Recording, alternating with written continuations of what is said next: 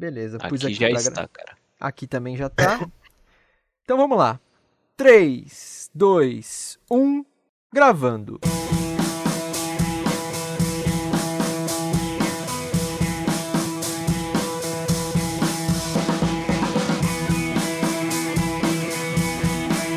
Versão brasileira Dublacast.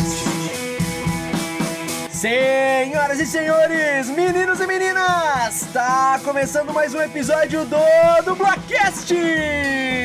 O primeiro podcast brasileiro exclusivamente sobre dublagem. Eu sou o Teco Cheganças e tenho ao meu lado Victor Volpe. E aí, galerinha, aqui quem tá falando é o Victor Volpe na voz diretamente de onde, meu amigo Teco? Dublacast. Somos dois jovens atores tentando adentrar no mundo da dublagem, mas antes de tudo somos fãs incontestáveis dessa arte incrível. E este, meus queridos ouvintes, é o Dublacast!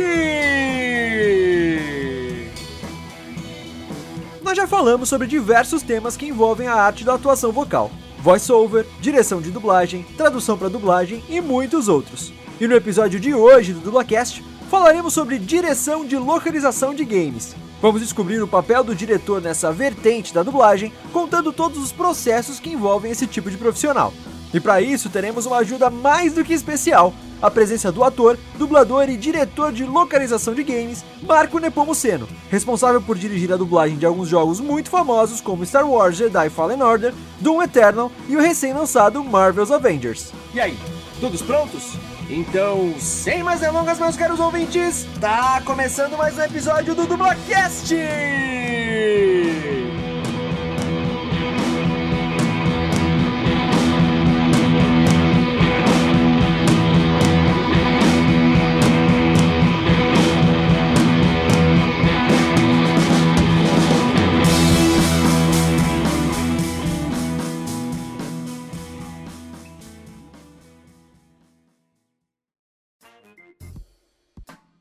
Bom dia, boa tarde, boa noite, dependendo do horário que você está escutando esse episódio.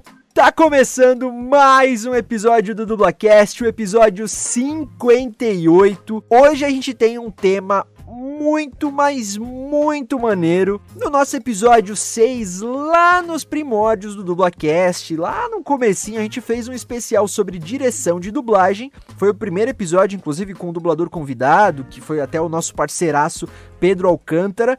E hoje, 52 episódios depois, a gente vai falar sobre direção de novo. Mas agora sobre direção de localização de games e para isso a gente tem um convidado especialíssimo que a gente já vai chamar ele e ele é mais do que capacitado para falar sobre esse tema também. Mas antes, como toda semana, como é que você tá, meu querido, grandíssimo amigo Victor Volpe. Fala mesmo. E aí, cara, cara, essa semana estou hypado, não posso contar o porquê, mas estou feliz, cara. Essa semana foi top. Fica aí a incógnita pros ouvintes, mas logo, logo vem novidades por aí, né não? Óbvio, cara, você é louco. só, só progresso apenas. Mas é isso, como sempre. Então vamos lá, ó. Recadinhos de praxe, recadinhos clássicos aí do Dublacast, vocês sabem, toda semana a gente fala. Sigam a gente nas redes sociais, arroba Dublacast, tanto no Twitter quanto no Instagram.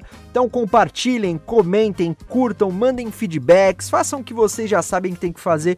Por favor, quanto mais vocês interagirem com a gente nas redes, mais o Dublacast aparece para outras pessoas, outras pessoas acabam conhecendo o Dublacast também. Mandem e-mails para contato.dublacast.gmail.com. Se vocês quiserem deixar alguma crítica, alguma sugestão mais extensa, mandem e-mails para a gente também. A gente sempre tá lendo lá, sempre tá respondendo. Também recomendem o Dublacast para os seus amigos e familiares que se interessam ou não se interessam por dublagem, porque vai que eles comecem a, a gostar, a se interessar pelo assunto depois de escutar um episódio do nosso programa também, né? E não esqueçam de nos apoiar na nossa campanha do Padrim né? www.padrim.com.br barra dublacast é a nossa campanha de apoio, é, de apoio coletivo, é, onde vocês podem encontrar cinco categorias diferentes de apoio, que vão desde R$ reais por mês até R$ reais por mês.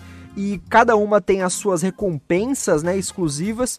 E lembrando que todo o dinheiro que a gente consegue com esse apoio vai diretamente ser investido aqui no podcast. E uma das recompensas do, da nossa campanha no Padrim é citar o nome dos nossos apoiadores, dos nossos padrinhos, das nossas madrinhas. E no momento a gente tem as nossas duas madrinhas, que são minhas queridíssimas Bruna Laurino e Luciene Cheganças, respectivamente minha namorada e minha mãe, as duas mulheres da minha vida, eu sempre falo aí. Muito obrigado por apoiar a gente no Padrim. Elas nos apoiam na categoria Macacos Me Mordam. Então, por favor, se tornem, façam como elas, né? E se tornem um madri madrinhas ou padrinhos do Dublacast. É isso, rapaziada. Também não se esqueçam de seguir a Mythical Lab, a nossa produtorazinha lá no Instagram, arroba.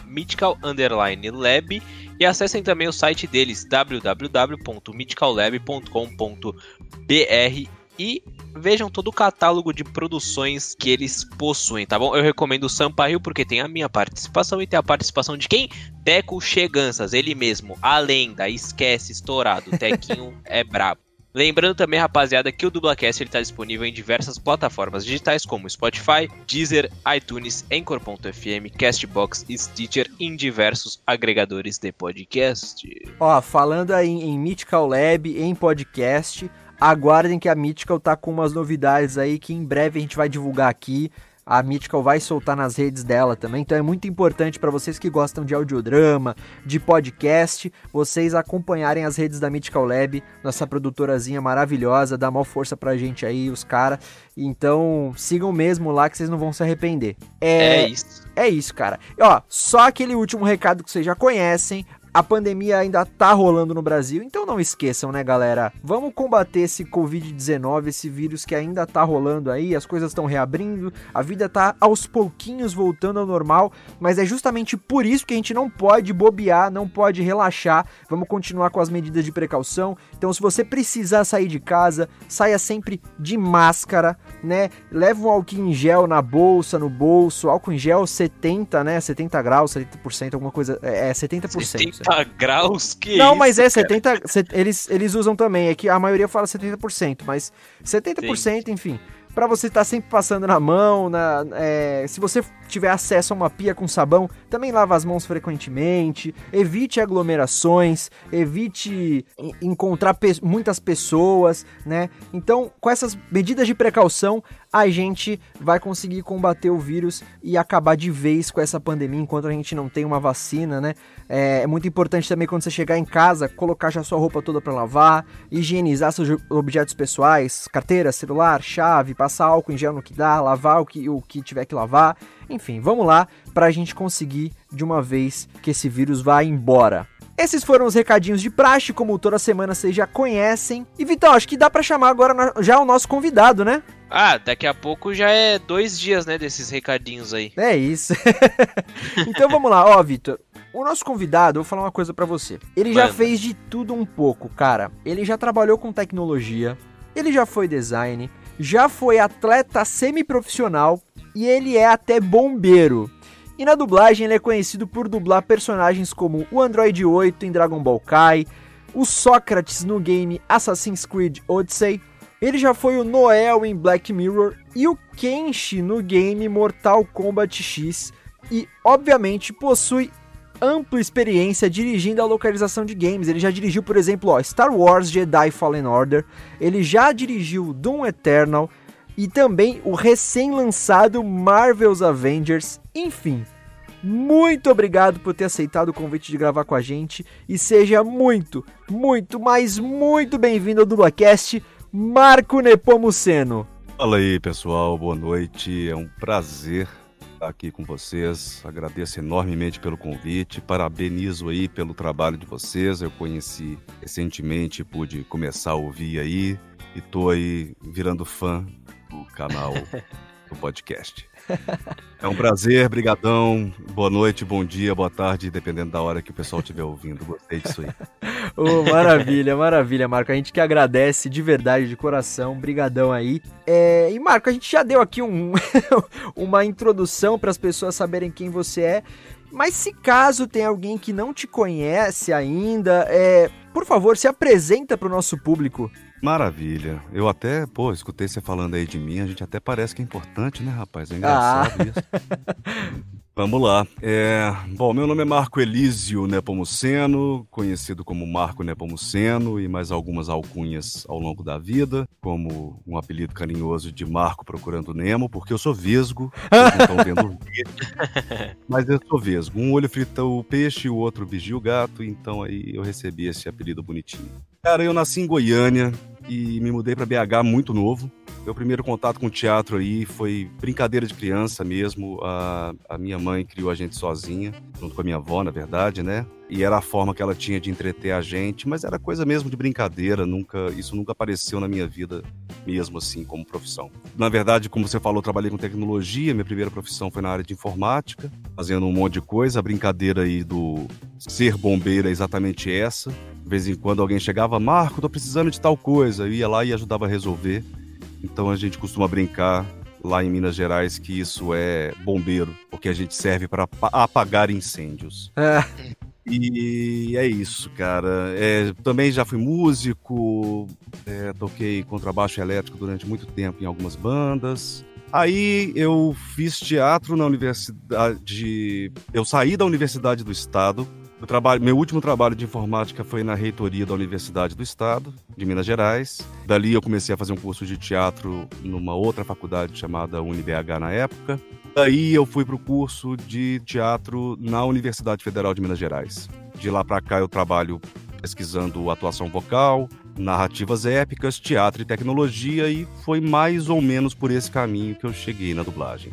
Maravilha, maravilha. Isso aí é o Marco Nepomuceno, então. Mais uma vez, obrigado, cara, por estar tá gravando aqui com a gente. E a gente sempre fala, a gente sempre brinca quando a gente chama um, um dublador convidado, que as primeiras perguntinhas que a gente faz são sempre perguntinhas que quem dá muita entrevista, quem vai muito a evento, já deve estar tá cansado de responder, mas como o público do Dublacast é rotativo, vamos lá que são necessárias, apesar de serem perguntinhas de praxe, são necessárias. E antes da gente entrar mesmo no assunto de direção, de localização de games, a gente vai né, conversar um pouquinho sobre a sua carreira. Então vamos lá. A primeira pergunta é: como, quando e por que você começou na dublagem? E como é que você acabou indo para localização de games, né, onde hoje você trabalha em um dos maiores estúdios desse segmento, que é a Maximal Studios?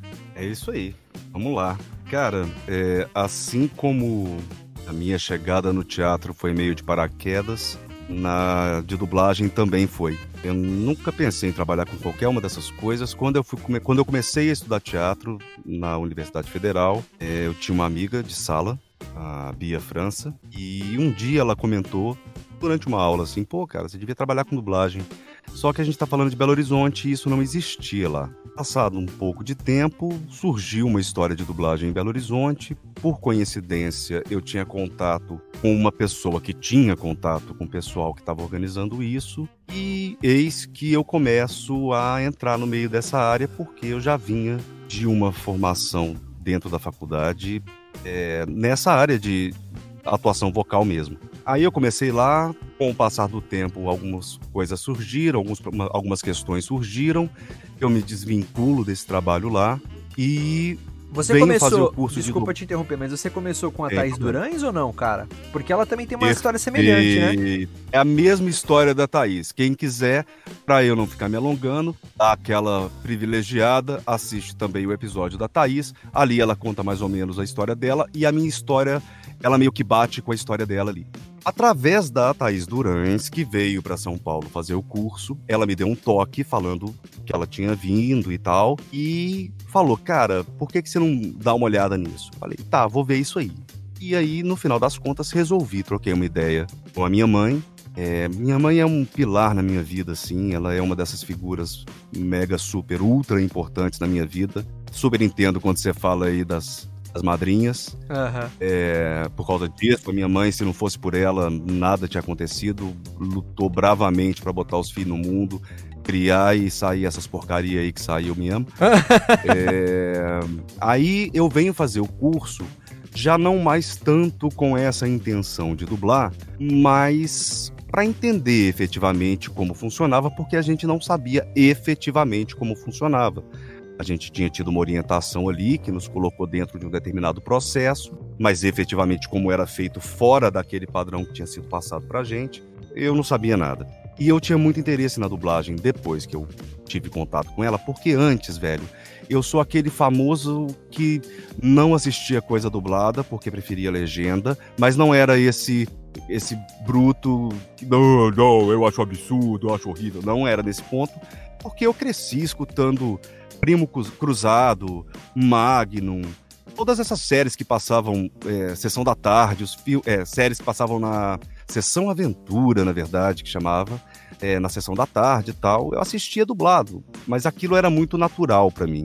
Só depois, mais velho, que eu fui me ligar e começar a pensar nisso, aí passei a só assistir legendado, e ok, é isso aí.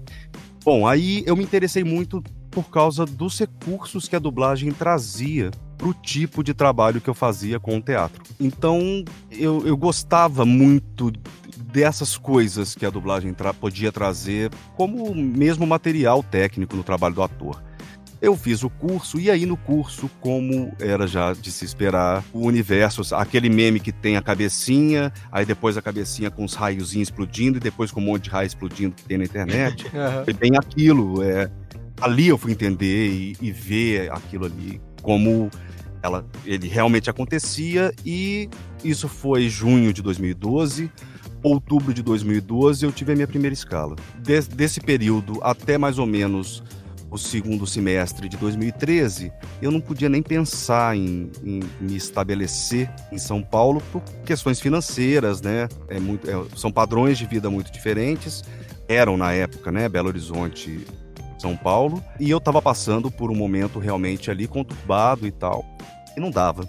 Mas aí, como eu fui tendo esse contato melhor com a parada toda e cada dia tomando mais gosto, achando isso tudo muito, muito incrível, eu resolvi cometer a insanidade de me mudar para São Paulo, como a gente costuma brincar, na Tora Produções. Eu vim meio que na cara e na coragem, porque um amigo da dublagem, o Wallace, ele ofereceu um espaço na casa dele para que eu pudesse me albergar nos primeiros momentos, assim. Eu fiquei ali com ele uns dois, três meses, se não me engano. E aí eu fui me ajeitando, pulando daqui, pulando dali, e até que as coisas se estabeleceram. Então, assim, esse é o meu contato com a, Assim se deu o meu contato com a dublagem. Então vamos lá, de 2013. Vamos contar. Eu conto, eu conto 2013 porque eu costumo colocar esse marco temporal da mudança da cidade. 2013 para 2020, a gente está chegando aí a sete anos Uhum. nessa brincadeira. Sendo que, na verdade, são oito, porque comecei é, em 2012, em 2012 ali, né? de fato. Cara, e aí chega uh, a Maximal na minha vida através de um grande amigo que eu criei, assim, é um anjo na minha vida também aqui em São Paulo, que foi o Alex Baroni.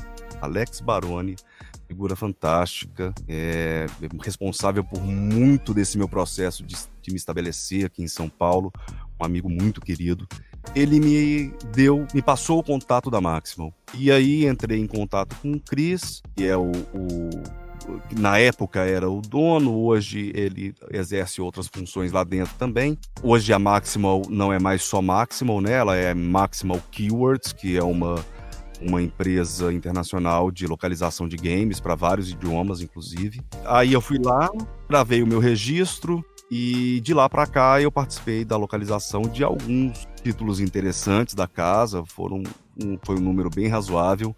É, você citou aí o, o Kenshi, é, fiz outros personagens do Mortal 10 também, Alien Isolation, Assassin's Creed, o Batman Arkham Knight, foram diversos títulos que ele me deu a oportunidade de poder participar.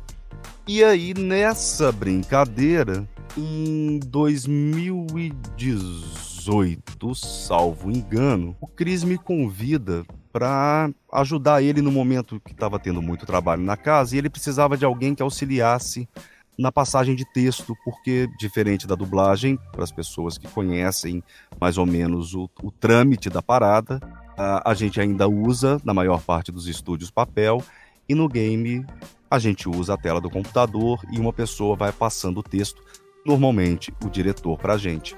E aí, por um, uma necessidade do momento, ele pediu que eu fosse para passar só texto.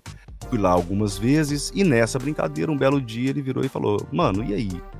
você não quer fazer um estágio na casa? Era até bonito, porque na verdade ele falou trainee. Olha. Porra. Eu, eu que vim da periferia, mano. Eu vim da periferia, saí da periferia de Goiânia, fui pra periferia de Belo Horizonte. Da periferia de Belo Horizonte é esse perrengue aqui em São Paulo, até me estabelecer. Rapaz, escutar, você não quer ser trainee, não? Pô, a gente fica. Caraca, brilha os olhinhos, esse né? Deve ser legal. Exatamente, meus olhinhos vesgos cintilaram. e, cara, eu falei, mano, vamos lá. E é isso aí.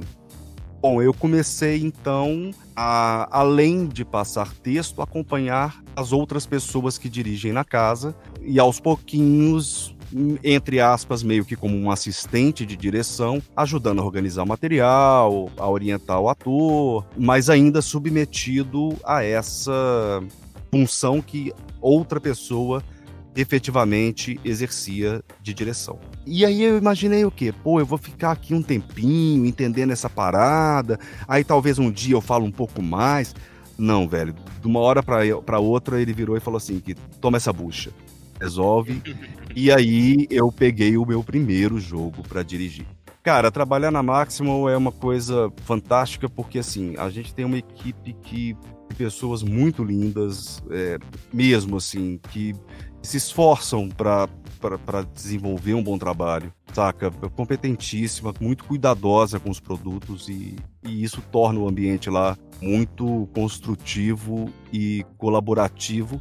Obviamente, demanda é demanda, a gente sabe que esse mercado funciona muito por demanda. Mais para frente a gente fala um pouquinho mais disso. E é muito massa porque a gente pode ter um diálogo constante ali da produção com a técnica e a direção e aí esquematizar um, uma ação tática entregue pra gente um, um, resultado massa que escuta pode até não gostar, mas pelo menos vai ter certeza que vai escutar uma coisa feita com muito carinho e cuidado de forma a atender o público geral, assim, né? Não, isso se reflete muito, é de verdade, se reflete muito nos games que a Maximum entrega. A gente ainda vai falar um pouquinho melhor sobre isso mais pra frente, mas hum. não é à toa que a Maximum, se não é a maior aqui de São Paulo, é uma das maiores empresas que trabalham com localização de game, porque é um, um trampo muito bem feito, assim, é...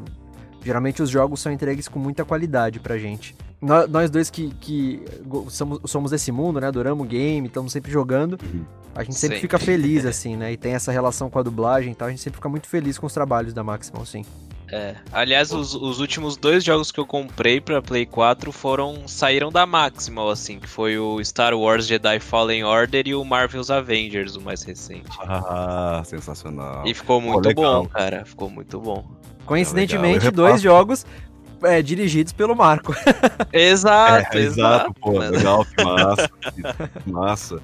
Eu vou retransmitir aí pra galera aí os comentários e agradeço muito em nome de toda a equipe, porque é isso, cara. É carinho ali, não falta pra, pra entregar pra quem consome jogo um bom material, não. Isso aí eu posso garantir. Da hora. E qual que foi o primeiro jogo que você dirigiu? Star Wars Jedi Fallen Order. Ah, esse foi o primeirão. Esse foi o primeirão que bateu na minha mão e falou: Toma que o filho é teu. Caraca, e é uma resposta Star Wars, né? Ô, oh, rapaz. Eu te contar que minha perna, na hora que o cara, que o cabra falou isso pra mim, minha perna virou tipo dois pacotes de geleia mal feita. Você não Caraca, não, é. É uma resposta, é uma resposta. Mas deu de tudo boa, certo no final, tá de boa. Boa demais, demais. da hora, da hora. Mas agora falando um pouco mais sobre a sua carreira na dublagem, assim e tal, qual é, quais são os personagens favoritos e se tiver o que você menos gostou de fazer? Pode ser de game também, não precisa ser só da dublagem, vamos dizer assim, convencional, né? Pode ser de game também. Ah, sim, sim, pode ser localizado. Bom, vamos lá. É, personagem que eu não gosto, eu vou falar de cara, vou ser hiper óbvio e vou falar que não tem nenhum, porque de fato não tem nenhum que eu não goste. Existe a circunstância que eu não gosto. É, vocês também são da área e vocês sabem que o início é, é uma saga maldita, né, meu velho? É. No início é. a gente bota debaixo do patapete, porque tem coisa que a gente faz que a gente fala, Deus, ainda bem que tem gente legal que me deu a oportunidade, mas como tá bom? Então é isso, assim. É, eu não ter, realmente não teria personagem para dizer que não gosto, é, mas essa circunstância que a gente sabe que é esse momento que vai variar de dublador para dublador, de dubladora, dubladora para dubladora, de dubladora para dubladora, vai variar sempre, não tem jeito. Eu acho que esse tempo em que você ainda está apertando os parafusos, é, às vezes saem umas coisinhas desagradáveis, então esses seriam os personagens que eu menos gosto, eu vou colocar assim mesmo porque a gente sempre quer fazer um bom trabalho e nem sempre no início a gente consegue. Hum. Uh, mas sim, tem muitos que eu gosto muito e eu, sobretudo, em contraponto ao que eu acabei de falar, gosto muito dos personagens que me dão muito trabalho para fazer. Em que eu posso terminar uma escala de trabalho, ou terminar uma série, ou qualquer coisa assim, e falar: Uau, aprendi pra caramba, seja por conta o técnico que te dá altos toques o tempo inteiro e, e, te ajuda a organizar o seu fluxo de trabalho, seja o diretor que obviamente vai fazer a mesma coisa. É, a gente sabe que tem muito diretor que tem muito cuidado com o trabalho e é, esse é o momento da gente aproveitar, né, para apertar esses parafusos. É, então esses são os personagens que eu mais gosto. Então nesse, nessa linha aí eu citaria na dublagem o Dom, que é um urso que eu fiz numa série chamada TEDs para o canal Zumo. Eu fiz o Bernie para uma série que, se não me engano, o título em português é A Ilha do Papagaio do Mar, do Papagaio Marinho, qualquer coisa assim. O Bernie é um ermitão. Esses dois trabalhos foram feitos na Sigma. Tem também o, o Jeff Lutz, e é do Corridas Proibidas, normalmente é gravado na Vox e tem alguns complementos, vou chamar assim, dessa série, alguns spin-offs. E eu gravei na DPN. Da Vox também tem o Dino, de uma série chamada Mama June, da nova. Nossa. Que é a mãe da Hannibal Boo, né? É, a minha, a minha namorada, ela, a Bruna, ela curte muito essa série e ela fala que é uma das melhores dublagens de reality. Que não é bem um reality, né? Um reality documentário ali. Mas ela, sim, ela fala que é perfeita, assim, cara. É perfeita a ah, dublagem. É, um que, né, tem uma galera muito massa com quem eu tô tendo aí a honra estar junto ali. E o Francisco Bretas, né, mano? Que vamos é. falar sério, que o cara é. Não tem muito o que falar do Francisco Bretas, porque. enfim. Já conhece. Exatamente. Ah, cara, e alguns personagens de anime, tipo uh, o Toshi do Bakugan Battle Planet, o Bola Dourada do One Punch Man. É assim, esses são os que eu tenho uma certa um certo carinho e eu tomo cuidado porque tipo, tenho certeza que estou esquecendo um monte. Mas mesmo essas pontinhas micro, uh, a satisfação de participar de séries fazendo alguma coisa qualquer, né, de tipo, um Walk da vida, algumas séries que a gente sabe que tem uma expressividade interessante, uh, é sempre legal, né? É sempre legal, principalmente quando a gente gosta daquele produto. E jogo, cara, foi o Mortal Kombat 10, foi muito legal fazer, porque eu tenho uma história mais ou menos longa com jogos, que daqui a pouco a gente fala disso. Uhum. É, e no Mortal, o Mortal Kombat 1 é, uma, é um marco na minha vida, né? Um marco na vida do Marco. é... Caraca, quando eu recebi a notícia que eu ia fazer o Goro, por exemplo, foi nossa, coisas, é a gente sair do lugar, fazer aquela cara de tá, tá, no trabalho, tem que fazer cara de gente séria, né, mano? Ah, que ótimo, não, fico satisfeito, vamos lá, vamos uhum. marcar sim. Aí você sai do estúdio, senta no meio fio, chora igual criança e volta para casa feliz, né?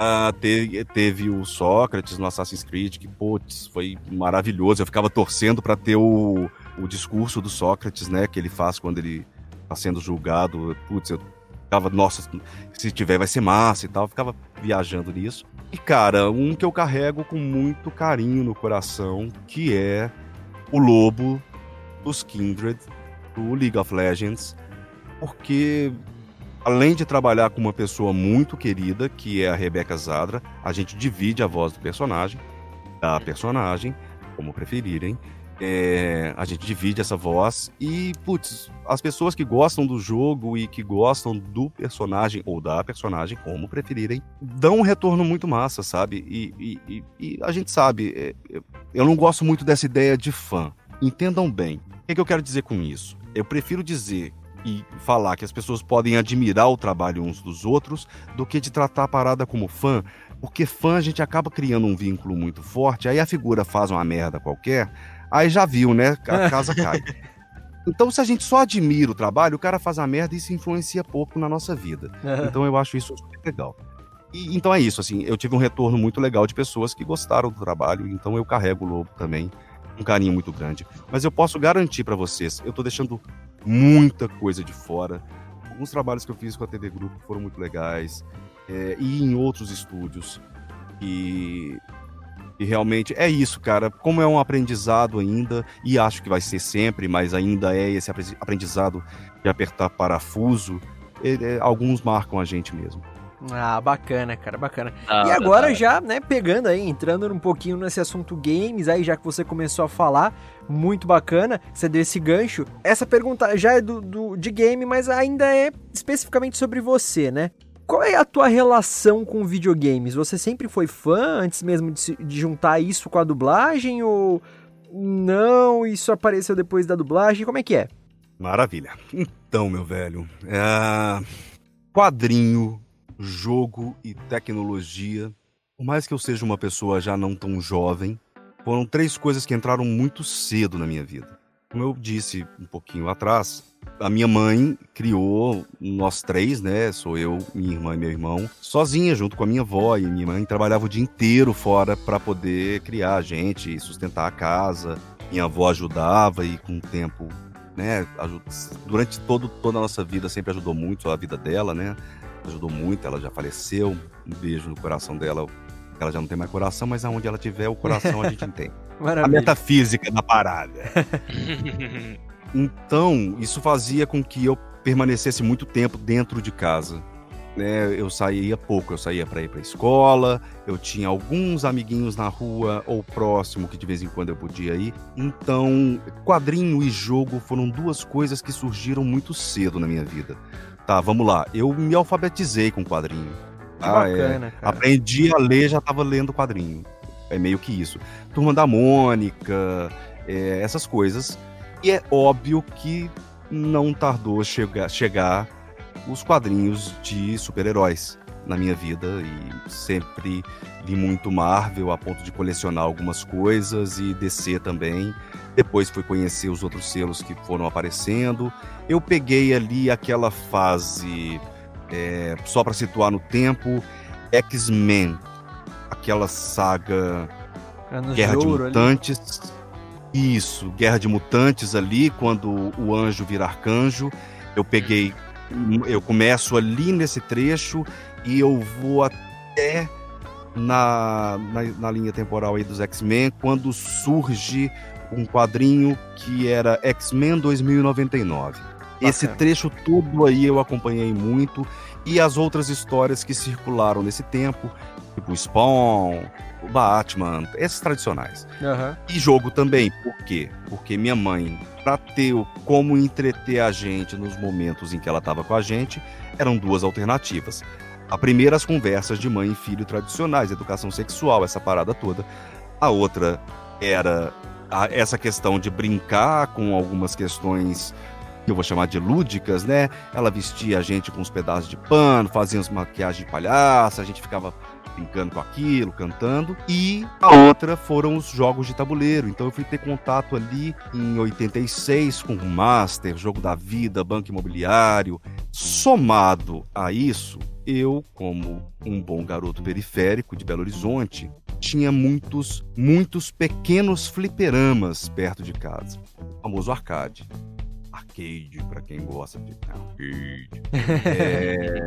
E, cara, o que, que eu fazia? Como eu auxiliava a casa saindo para comprar pão, essas coisas, eu ia comprar pão, sobrou um troco, eu gastava ali umas duas fichas, né, mano? Uhum. E, e é essa época aí do Mortal Kombat, primeiro Mortal Kombat, Street Fighter, Art of Fighting, é, Cadillac Dinosaurs, é, toda essa. É, Bomb Jack, todos esses joguinhos. É, é, ai, tinha um ótimo.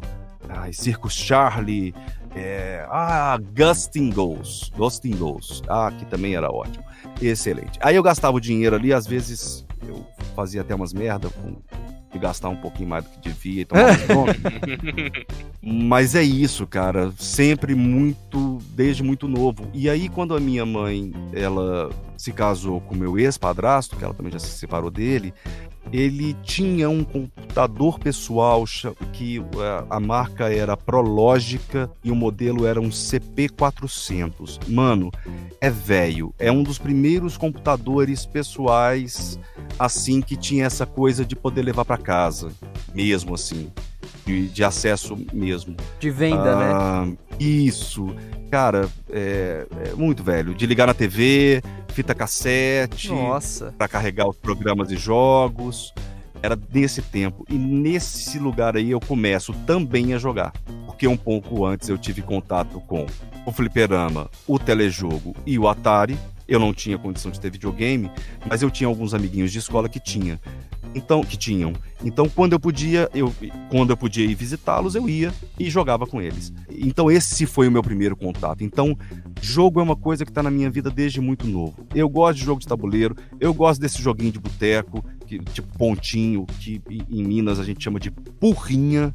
é, até os jogos de tabuleiro, card games. Durante muito tempo eu joguei Magic the Gathering, é, Vampire the Eternal Struggle, Rage, Spellfire, é, teve mais algum, não lembro se de card teve mais alguma, mas deve ter tido. Uh, e, consequentemente, óbvio, passa a me envolver com RPG, mestre RPG até hoje. É isso, cara. Que da hora, que da hora. Teve vida. Que da hora, cara. Pô, legal.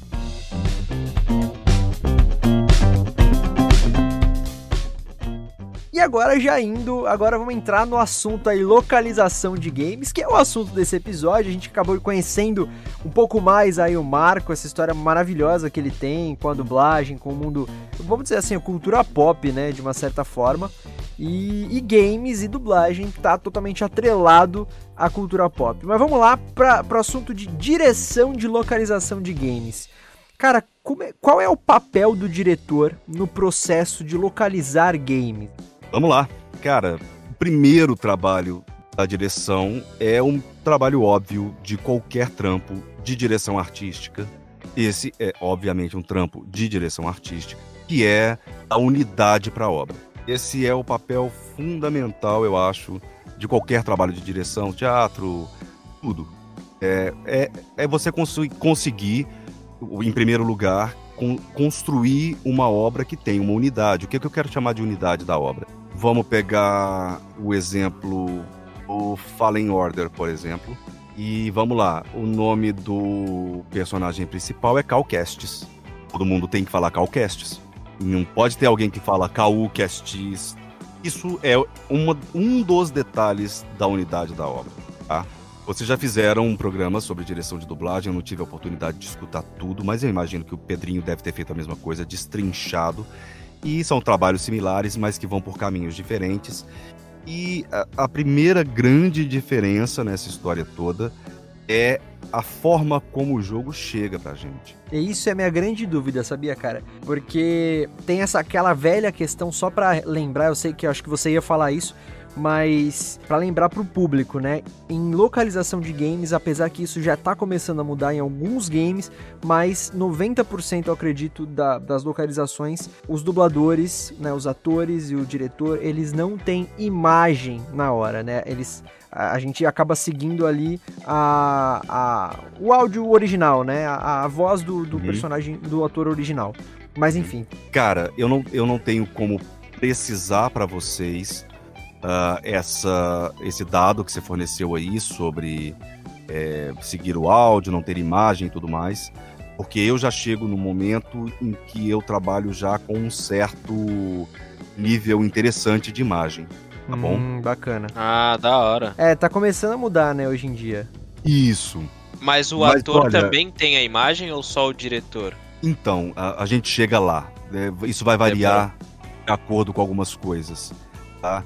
Mas desde que eu comecei, de fato, em 2014 com o game, eu já trabalho com um número considerável de obras, principalmente esses AAA, tá? É dessa a grande indústria mesmo do game, em que algum recurso visual você tem, tá? O que que, assim, vai diferenciar, eu acho, muito a dublagem de localização, a dublagem de localização foi ótimo. Né? é, galera, eu, eu vou começar a falar mais dublagem de game, porque localização é um termo muito específico, aí de vez em quando eu fico puxando pra doutrinar a galera.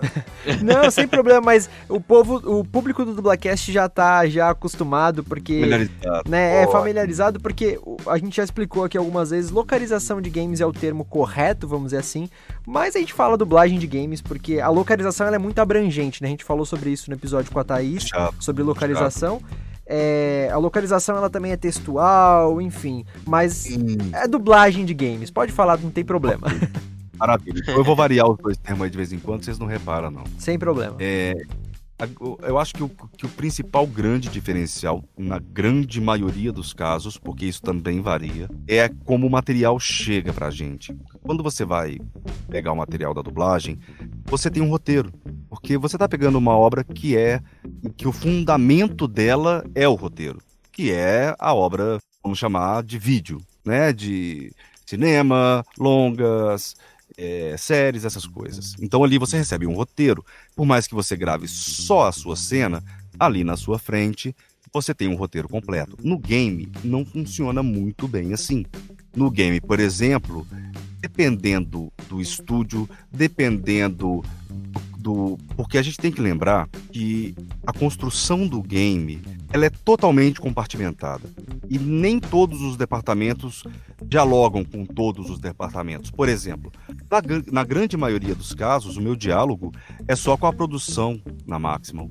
E elas que vão recebendo retorno dos outros pontos que enviariam com qualquer tipo de informação. Tá? Então, em, em linhas gerais, por exemplo, eu posso começar um jogo pelo final, eu posso começar um jogo pela. Vamos lá. Só pelas partes de cinemáticas. É, e isso seria lindo começar só por este caminho, depois eu explico por quê. Eu poderia começar só com aquelas frases, vamos pegar um tipo jogo de guerra, é, começando só com aquelas falas tipo granada, cobertura, esse tipo de coisa, tá? É, então você tá vendo? Você pode pegar o projeto de pontos muito variados. E nem sempre você vai receber, por exemplo, o argumento do jogo. Se não for um jogo conhecido igual Marvel's, Marvel Avengers, por exemplo, eu não vou ter subsídio para saber muito do jogo em determinados casos. Pode acontecer? Pode. Por sorte, eu nunca cheguei a esse ponto tão drástico, que eu vou chamar assim, de não ter nenhuma referência. No máximo, eu não tenho uma referência precisa da história, uma referência precisa das características do personagem, eu posso não ter. Ok? Então, notem que é muito variado a situação em que a gente pega a obra, tá? Então, por isso, em localização, sobretudo, eu acho que o trabalho mais importante da direção é o que é esse trabalho de dar unidade para a obra, porque às vezes você vai montando um quebra-cabeça. Às vezes você começa a semana com um tipo de informação e quando você chega nas gravações do meio da semana, por causa da dinâmica de texto, eu já sei uma boa parte da história e eu posso começar a orientar já melhor. Uhum. Porém, existem os projetos em que a gente recebe um briefing completo. História, argumento, sinopse, é, imagem prévia de personagem, uma série de informações. E aí é ótimo. É o melhor cenário possível. Melhor cenário que esse seria só ter uma ponte de diálogo direto com, por exemplo, o departamento artístico de criação do jogo, porque aí você pode tirar uma determinada dúvida da história e tudo mais, né? Tô colocando um cenário maravilhoso, lindo e tal. uma Existem utopia, situações, né? eu acredito. É, não, eu acho que até que não é uma utopia, porque eu acredito que, que possa haver situações nesse ponto. Eu é que não peguei ainda. Eu também, uhum. se parar para pensar, sou muito juninho nessa história. Né? Só há pouco tempo. Né? Então é isso, cara. Eu, eu acho que essa seria, eu, eu diria que é a função principal do diretor. Além disso, de conceder a unidade da obra, ele vai ser responsável também. É, eu estou indo pelos menos óbvios de início, tá? Sem problema. É, ele seria responsável também por ajudar nesse processo de tradução, a maior parte dos casos, e nos casos mais amplos, o que a gente poderia chamar de transculturação, que seria esse processo de realmente deixar da nossa língua, de realmente localizar. O que, que eu quero dizer com isso? Vou usar o exemplo clássico que eu acho que é impossível não citar, Yu Yu Hakusho.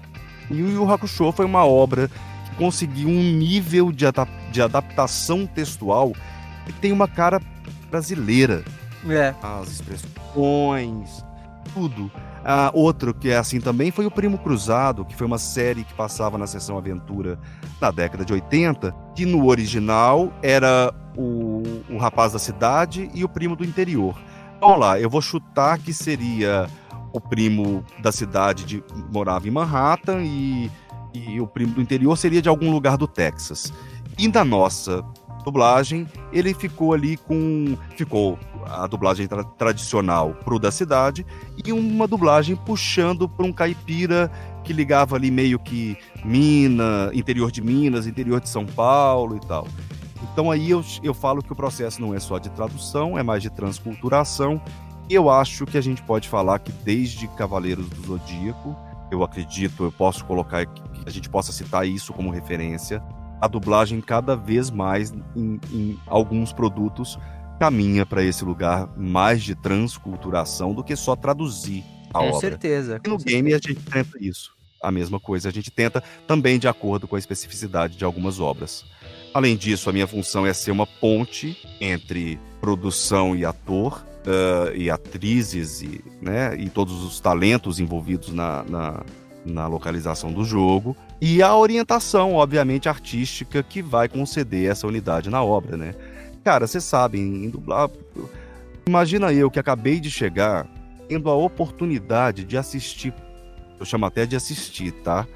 De assistir e dirigir pessoas como Armando Tiraboski. Nossa. Cara, você vê aquilo trabalhando, esse ser humano iluminado trabalhando, você fala, uau! E outros diversos nomes e que a gente vai aprendendo muito. Mas ainda que a gente trabalhe com essas pessoas e que são pessoas extremamente generosas, hum, do ponto, né, que o talento delas já atingiu e que elas já têm de trajetória, em que elas vão colaborar para que aquele trabalho seja feito mesmo em equipe. Elas vão te ouvir, elas vão te questionar e a gente vai encontrar o melhor caminho para produzir esse trabalho. Então, é, é, ser essa ponte né, entre ator e produção, atores, atrizes e produção, e esse ajuste fino. Né? O ator te entrega, o, o artista te entrega uh, X, e se precisa de mexer em alguma coisa, você vai lá e dá aquela discutida ali e tal, e chega a um consenso, ele executa, e é isso aí. O game ele tem uma dinâmica diferente do, de, do trabalho de dublagem, né, tradicional, que faz com que a gente tenha uma certa. Em alguns momentos, ter que fazer um trabalho mais acelerado, porque a gente, a gente trabalha não só com o nosso cronograma, né? O nosso cronograma ele é, ele é diretamente dado pelo cliente. Então, se o cara fala que em três dias ele precisa do material por, por um motivo X, porque tem que ir para pós-produção final do jogo, mano, não tem discussão. Vai para pós-produção final do jogo em três dias. Você pode ter um problema ou outro ali que você ajusta, mas o grosso tem que sair, né? Então, é isso. É meio que coordenar esse processo todo em conjunto com a produção, do lado dos talentos, fazer essa ponte aí. E é muito massa, sobretudo lá na Maximal, esse diálogo entre artista, que tá dentro do estúdio gravando, direção técnica, ele é muito intenso. Cara, vamos lá, lá na Máximo, por exemplo, a gente trabalha com técnicos como o Edu, é, diretamente no estúdio, né? Porque ainda tem a galera da pós-produção fantástica e tal. É, o Edu, o Rubens, o Rubens está desde o início, né, da, dessa trajetória da Máxima. O cara tem mais de 100 jogos nas costas. Então, esse diálogo, tanto que a gente aprende nesse tripé aí de trabalho, é maravilhoso. Então, se a gente consegue coordenar tudo e tudo tá jogando a favor ali, em termos de prazo, do material que a gente recebe e tudo mais, o meu trabalho é esse. É coordenar e arredondar tudo para que o, o, usuário final, o jogador, as jogadoras, os jogadores possam receber esse material aí redondo o mais possível de acordo com a demanda que a gente recebe do estúdio original. Bacana. E assim, você recebe material, é, quem te escala, vamos dizer assim, para você dirigir é a própria, a própria empresa, no seu caso a Maximal, né, o próprio estúdio. É, ou é de outra forma? E é você quem escala os dubladores ou geralmente que nem na dublagem convencional tem testes para escalar eles? É, sim, uh, é, é, a própria Maximal Keywords que define um belo dia. Normalmente o Cris vira para mim e fala: Ó, vai chegar projeto tal e você vai assumir o projeto tal. Esse, vamos, vamos colocar que esse é o primeiro momento que eu tenho contato com o game. Fechou é, o projeto e, o, por definição interna lá, decidiu que vai chegar na minha mão. Por tendência, continuações, expansões, DLCs tendem a ficar na mão do mesmo, do mesmo diretor ou diretora. É, então é meio assim que funciona o processo. Lá, o cast é feito sempre Tá, não vou colocar sempre, porque sempre é uma coisa muito complicada, mas na grande maioria dos casos, grande, grande, é sempre teste. Que pode ser um teste em que uh, o Cris, que é normalmente quem controla essa parte do cast, então que a pessoa que faz o cast recebe o material e ela pode ter que indicar pessoas. Então ela vai lá no banco de vozes da Maximal, capta esses áudios dessas pessoas que ela selecionou e envia para o cliente. Essa é uma forma.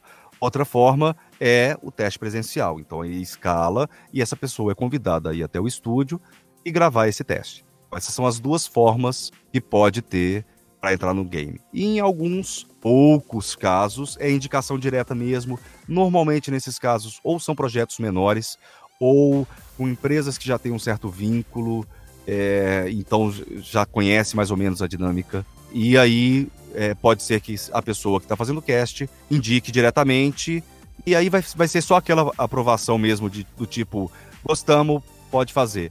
Ou, em alguns casos, pode acontecer, putz, será que não tem uma outra opção? Não, manda aí para mim.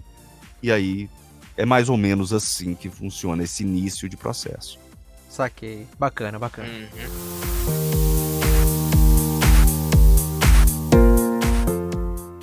E por causa dessas questões, todas que a gente já falou milhares de vezes, que na localização de games o dublador não tem imagem, é, por mais que você falou que as, agora tá tendo, mais ou menos, assim, tá meio nebuloso, é mais difícil pro diretor conseguir fazer o seu trabalho sem essa imagem? Ou, tipo, pra você é tranquilo? Ou até por conta do sigilo, assim, não sei se isso se encaixa em jogo também. É, e também, se eu tô falando besteira, você pode corrigir. Mas é, o sigilo, né? As informações geralmente são bem escassas. Não sei se, se, é, se é bem mais escasso do que na dublagem convencional, enfim. Eu acho que é mais porque é, não tá pronto ainda o jogo, não é? É, então. Não parado assim. Não sei. Cara, bem por aí mesmo. É, é, é, o caminho. Vamos lá. Primeira coisa, lembra que eu acabei de falar ali atrás. O, o processo de produção de a produção audiovisual em geral, né? Mas uh, o processo de produção de um game ele é totalmente compartimentado, assim como no cinema e em algumas outras áreas. Você vai ter um lugar que vai cuidar só do áudio, você vai ter um lugar que vai cuidar só do roteiro, você vai ter um lugar que vai cuidar só da luz do cabelo, você vai ter um lugar que vai cuidar só da modelagem de unha. Então é tudo muito compartimentado. Tá? Então a gente nunca pode esquecer isso. Por causa não só do sigilo, além do sigilo, essa situação de ser uma coisa que ainda está em processo, porque lembra que às vezes um game está sendo produzido ao mesmo tempo, então a gente manda um áudio para que eles possam colocar num playtest e os playtests começarem a dar um retorno em relação a isso, tá? Então lembra, cara, é sempre muito compartimentado. Primeira coisa é isso. Então, devido a isso, questões de sigilo, de marketing, de projeto, coisas que estão envolvidas diretamente com o lançamento do projeto pelo selo oficial, a gente tem diversas situações possíveis. Vamos lá. É, eu vou citar hipoteticamente aqui essas situações, mas que elas se enquadram mais ou menos no processo. Uma situação, por exemplo, é que a gente não tenha qualquer possibilidade de diálogo durante a localização. O que, é que eu quero dizer com isso? O cliente define que a única coisa que a gente tem que fazer é hack. Ou seja, eu oriento o ator, o ator faz o trabalho. Encaixou? Encaixou. Eu não posso mudar texto, eu não posso mudar nada. Isso é uma situação que está num extremo. Aí a gente vai ter possibilidades de ter um diálogo intermediado, ou seja, eu comento uma coisa com a produção, a Maximal, a produção repassa, o, e aí depois o caminho contrário. E a mesma coisa de lá para cá. Eles passam para a produção da Maximal, ela entra em contato comigo, eu repasso a resposta e eles repassam. Isso seria um diálogo intermediado. E dentro disso você pode ter opções em que você não pode mexer em absolutamente nada, até lugares em que você tem um certo nível de liberdade de trabalho. Tá? E aí a gente está saindo exatamente daquilo que a gente comentou lá atrás o que, que seria uma situação de tradução até chegar numa situação de transculturação. Eu posso estar tá usando o termo de uma forma um pouco genérica, mas a ideia é mais ou menos essa. Uma outra situação seria eu ter um diálogo direto. Então eu não precisaria passar pela produção. Por exemplo, eu teria o e-mail do responsável pela tradução e aí eu faço um diálogo constante. Mano, seguinte, eu tenho essa tradução aqui, eu, que eu identifiquei aqui enquanto eu estava analisando o script. Será que eu posso mudar para isso, para isso, para isso, para isso, para isso? Ah, não, fechou. Então vamos manter, é, vamos supor, o nome do personagem é Svaikunik. Ah, mas é Svaikunik, a Svaikunik, e aí a gente define que para aquilo, é, Svaikunik é legal. Aí eu teria um diálogo direto e isso facilitaria muito a gente tem circunstâncias disso, e a outra é um diálogo constante mesmo, que aí se eu estou extrapolando tudo, ou o cliente está acompanhando e aí naquele momento mesmo ali a gente já troca uma ideia e ele orienta e corrige, uh, ou então seja um diálogo que eu tenha esse contato, por exemplo, no Skype, e em determinada situação eu posso chamá-lo, e aí seria um diálogo constante mesmo, assim, tá? Então a gente tem todas essas situações para chegar no que vocês me perguntaram, que é a questão da imagem.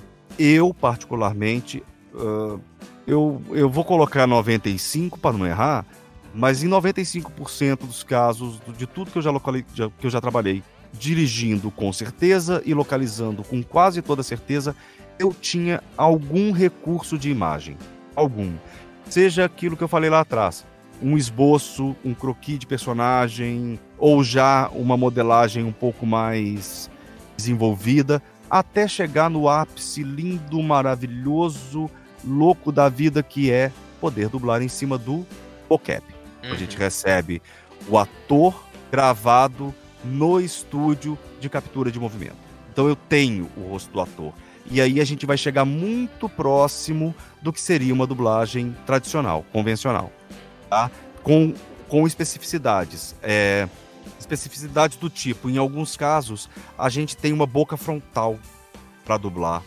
E isso facilita muito o trabalho, porque não tem o movimento do ator, não tem o corte de cena, que seria coisas com, com as quais o diretor de dublagem tradicional tem que lidar e que torna o trabalho um pouco mais complicado, de sync, de, desses ajustes mais, que vamos chamar de ajustes mais finos, tá?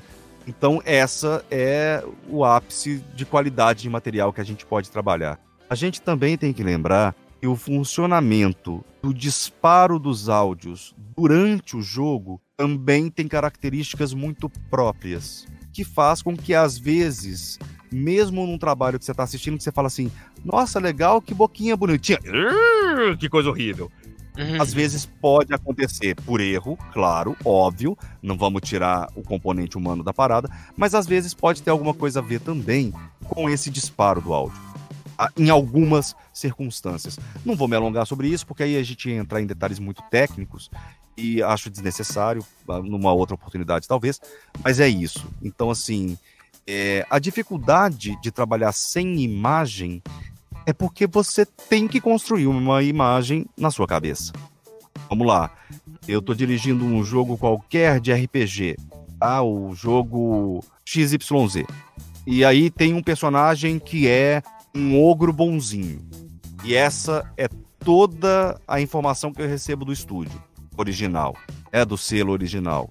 Caraca, como que eu vou orientar esse ator?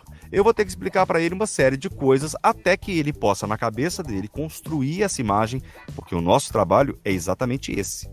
Né? Seja no teatro, vamos colocar lá a, a, o chão de fábrica, né? A artesania do nosso trabalho é o teatro. Né?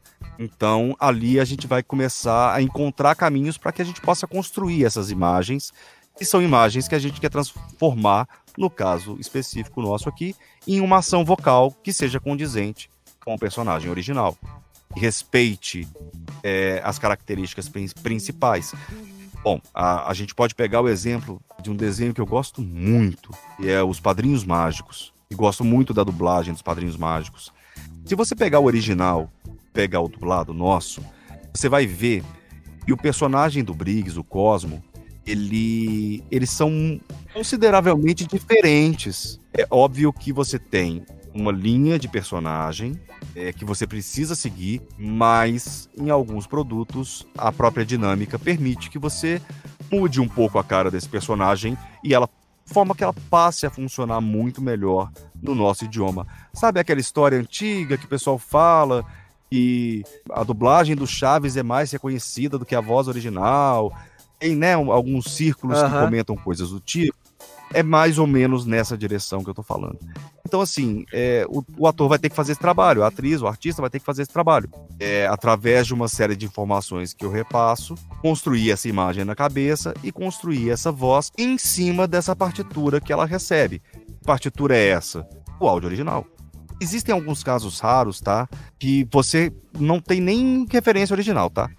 São casos muito raros. Eita, olha só. Por questões muito específicas de projeto. E aí você recebe um, um, um, roteiro específico em que eles avisam: este, este roteiro não tem referência de áudio. Grave aí de acordo com o que está escrito, as características do personagem e a situação tal. Pode acontecer esse ponto. Isso talvez, às vezes, para só eles fazerem um teste rápido lá que eles precisam, ou porque eles querem ter de backup por algum motivo, pode ter vários motivos, várias razões, tá? Mas a dinâmica de gravação, a localização, é, ela possui tipos de arquivos diferentes. Eu não vou entrar muito nesses meandros, mas você trabalha com tipos de arquivos diferentes para momentos diferentes do jogo. Tá? É porque tem aquelas. Então você tem ali tem a, é, acho que você ia falar isso, né? Tem as falas de menu, tem as falas das cutscenes, isso. né? Que são os filminhos. Perfeito. Acho Perfeito. que é isso que você ia falar, né? Cada uma dessas situações, ela, ela tem uma demanda de gravação que vai ser um pouquinho diferente, entendeu? Então, para alguns arquivos, esse é o complicador.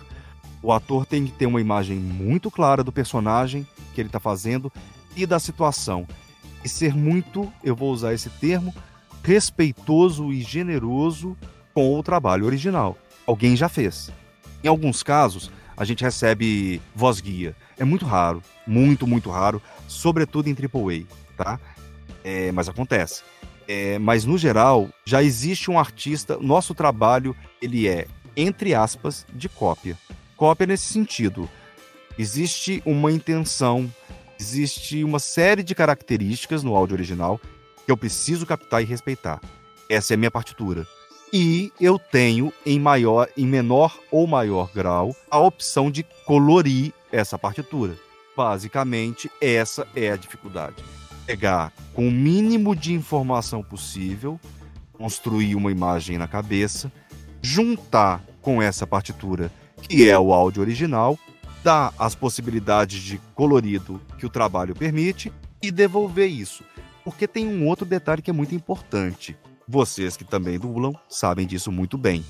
Você assiste, constrói na sua cabeça, ensaia e na hora de gravar, filho, você reza uma Ave Maria, mas não sai o que você ensaiou. Exato.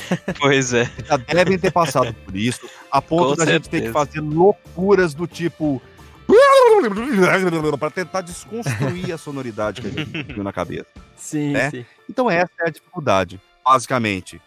Pegar as informações, por mínimas que sejam, pegar a partitura do original, colorir na medida que pode e devolver isso com precisão, tá?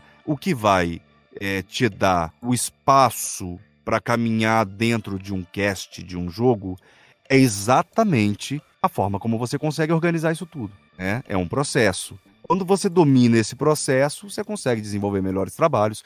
Que é isso, cara? Tem hora, mano, que é papum, papum, papum. Original gravou, original gravou, original gravou, original gravou, original gravou. A não ser que você tenha uma dúvida muito esdrúxula, né, que você precisa tirar, esdrúxula nesse sentido, de que você precisa tirar aquela dúvida para conseguir continuar o trabalho.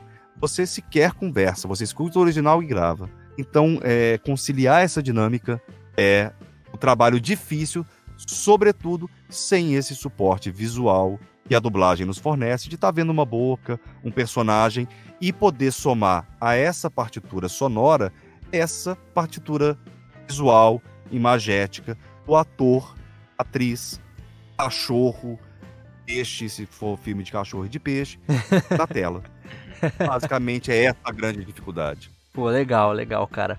O Marco falou que tem alguns algum, alguns jogos que vêm com o mocap, né? Com os, os atores e tal. Um desses é The Last of Us, não foi? O 2. Foi. Até, como eu não participei do processo, eu tenho voz no Troll 2, é, mas os meus personagens não chegavam até mocap. Eu, eu não posso garantir com certeza, mas acredito pelo jogo que sim. Mas eu posso dar exemplo, com certeza, por exemplo, do Fallen Order, que foi nesse tipo de processo. O ah, FIFA Muitos jogos.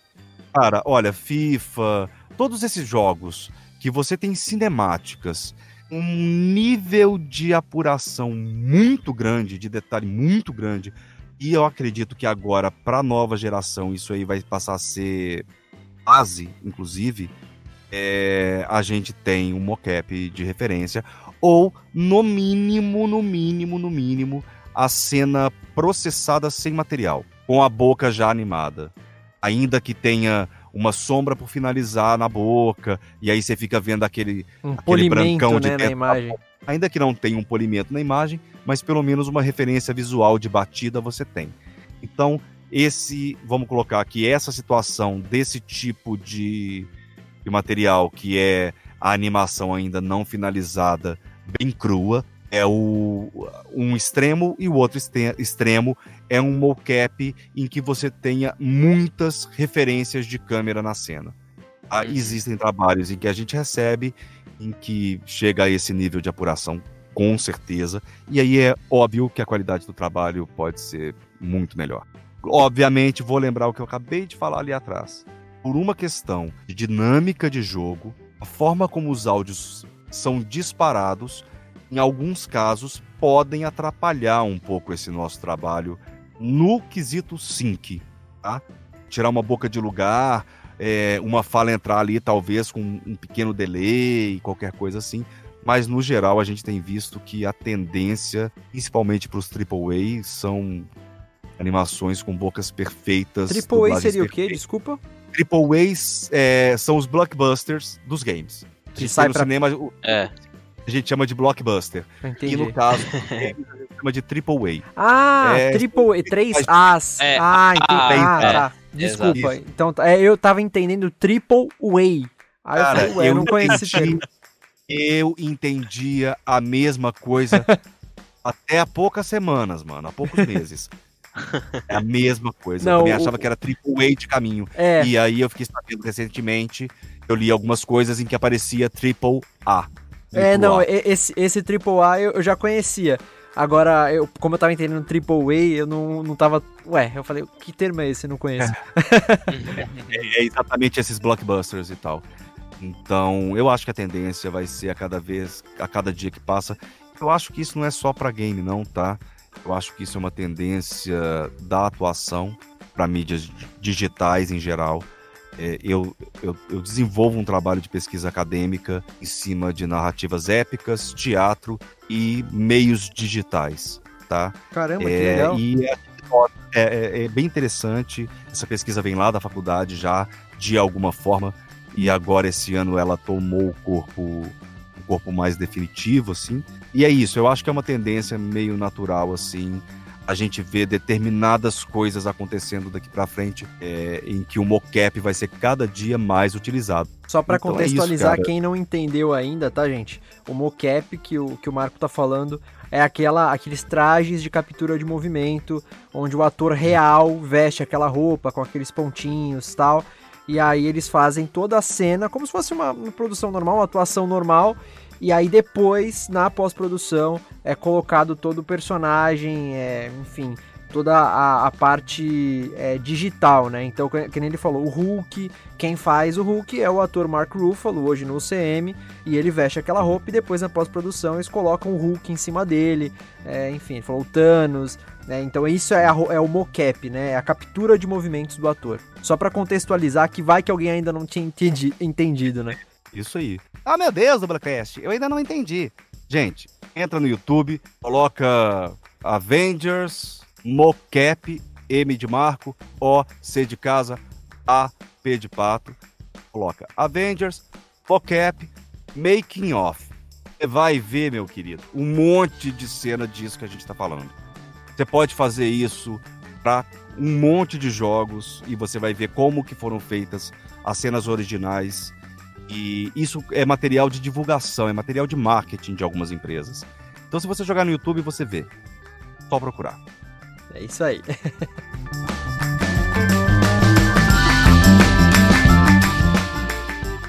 Marco, a gente sabe mais uma vez, né, por conta essa questão do sigilo que é muito forte nos jogos também é muito difícil quem está envolvido na dublagem saber se o game, se um game vai ser bom ou não. Isso na verdade se estende até a dublagem convencional, né? É, muitas vezes quem está envolvido na dublagem não sabe se o filme ou a série que está dublando ali vai ser um sucesso no Brasil.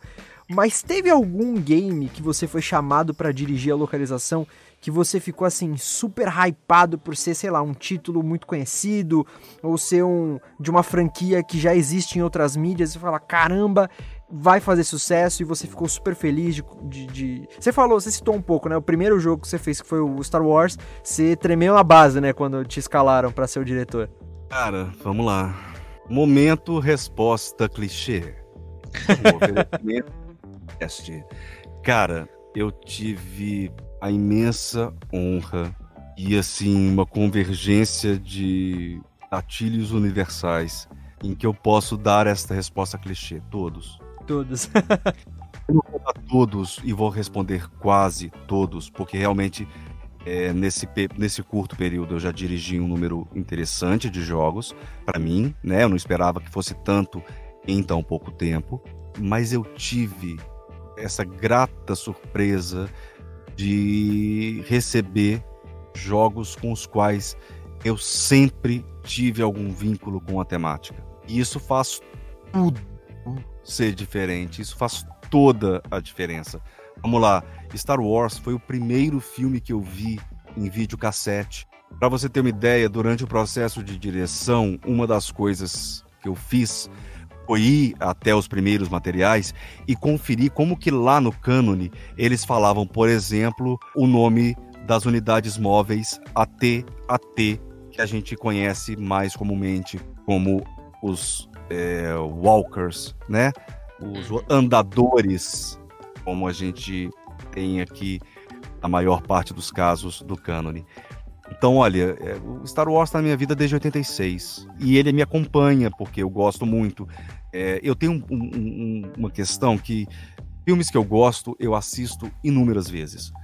O Rei Leão, por exemplo, a, a, o, o, o, lançamento original, né, o desenho, eu assisti o VHS Aí eu vou colocar muito por baixo, por baixo, umas 110 vezes. tá? E eu tenho diversos outros títulos que entram nesse mesmo padrão. Um deles, Star Wars. Eu dirigi Doom Eternal. O Doom Eternal, o Doom, efetivamente, foi o primeiro jogo que eu joguei, se não me engano, o primeiro, não acho que eu não estou enganado. Eu joguei jogo mesmo, jogo com essa cara de jogo digital que a gente conhece, de game via multiplayer. Numa época em que para jogar multiplayer você só tinha duas formas. Uma era via rede, via internet ou uma rede interna de computadores, ou então você através do jogo discava direto para o telefone a pessoa com quem você ia jogar. Eu sou dessa Ô, época ali. Eu peguei uma transição aí de internet que é um primeiro formato, que é um formato chamado de BBS, que é uma rede de computadores que trocam arquivos entre si com uma central. E aí depois a gente recebe a internet aqui no Brasil. Então eu pego esse processo aí na minha vida. Então eu, o, o Doom é um jogo que está dentro desse modelo. Tá? Eu jogava com um grande amigo meu e por sinal tem o seu apelido também, Terra. eu, né? Teco, no caso o nome dele é Marcos Vinícius, um amigo de coração que eu tenho assim. Então o Doom tá nesse lugar. Eu joguei o Doom 1 no lançamento. Eu faço parte dos 6 milhões de pessoas que jogaram Doom, se não me engano, se não no primeiro dia, na primeira hora quando ele foi disponibilizado online, né? Ele foi disponibilizado de uma outra forma antes, mas de forma que você podia baixar o jogo. Eu, eu estive neste momento, se não me engano, o número é esse: 6 milhões de pessoas que jogaram nesse, entre aspas, lançamento. A, Marvel, eu acabei de falar, né? Lá atrás eu leio historinha, história em quadrinho desde molecote. Isso, velho, praticamente todos os jogos que eu peguei até hoje, eles tinham um hype muito grande para mim por conta disso. Os que, não, os que eu não tinha um contato muito grande, ou os que eu tinha com contato nulo com esse tipo de, com o tipo de jogo, é, as temáticas do jogo me encantavam muito, como é o exemplo do Mobile Legends, né, que tem uma temática que me interessa, tem um formato de jogo, né, um tipo de jogo que me interessa. Então, é, eu, eu tenho que ser sincero e fazer um momento clichê e dizer que no meu caso todos. E é óbvio que quando a gente fica sabendo de um lançamento ou outro, a gente fica hypado, torcendo para que venha para o nosso estúdio e que eu ainda dê a sorte de cair na minha mão. É, recentemente estão tá, sendo lançados os jogos que estão sendo inspirados num RPG da década de 90, que é o, um RPG de uma produtora chamada White Wolf, que produziu um sistema de RPGs chamado carinhosamente de WOD, W-O-D, porque é World of Darkness, e que trouxe os RPGs de vampiro, lobisomem, e eles estão lançando Vampire, Werewolf e Rife, se não me engano, estão para sair aí nos próximos no próximo ano, né? Daqui, daqui até o final do ano que vem, se não me engano, com certeza esses títulos estão disponíveis, inclusive o Rife, que é um que, tra que trabalha com a temática de fantasmas e aparições. É, ele vai sair para VR, então vai ser para óculos só. de realidade virtual. E eu acho que vai ser um jogo de suspense e terror muito fantástico. Cara, eu que tenho esse vínculo com RPG, claro que eu gostaria de dirigir a localização esses jogos pelo contato que eu tenho com a obra. Mas é óbvio que eu tenho certeza que seja lá onde for cair, é, em que estúdios que vai cair, se é que eles vão localizar, a gente ainda não tem 100% de localização de games, infelizmente, mas eu tenho certeza que vai estar tá bem cuidado, porque a localização eu acho que ela está conseguindo, até pelo mesmo, pela mesma matéria-prima, correr ali um pouquinho atrás, mas chegando muito junto com a dublagem e devolvendo, né? Absorvendo da dublagem tudo que ela traz de maravilhoso pra gente e, e devolvendo uma coisa que tá chegando ali, se não junto, mas bem próximo. Eu acho que uma tendência natural que a gente consiga equiparar esses dois trabalhos cada dia mais. E meu sonho, né, velho, ver a produção nacional explodir e não só o trabalho de localização poder ser feito, mas o trabalho de voz original, é, o trabalho de audiodescrição, todos esses trabalhos que compõem, né, a profissão do ator em do artista, né, do atriz do, em, em atuação vocal, em atuação, poder ir para essa mídia da atuação vocal é, é, é, muito amplo o mercado. Quem tem vontade, ai, meu sonho é dublar, é, já põe isso na cabeça. O mercado é muito mais amplo e, consequentemente, a necessidade de especialização também é maior, mas isso a gente fala mais para frente.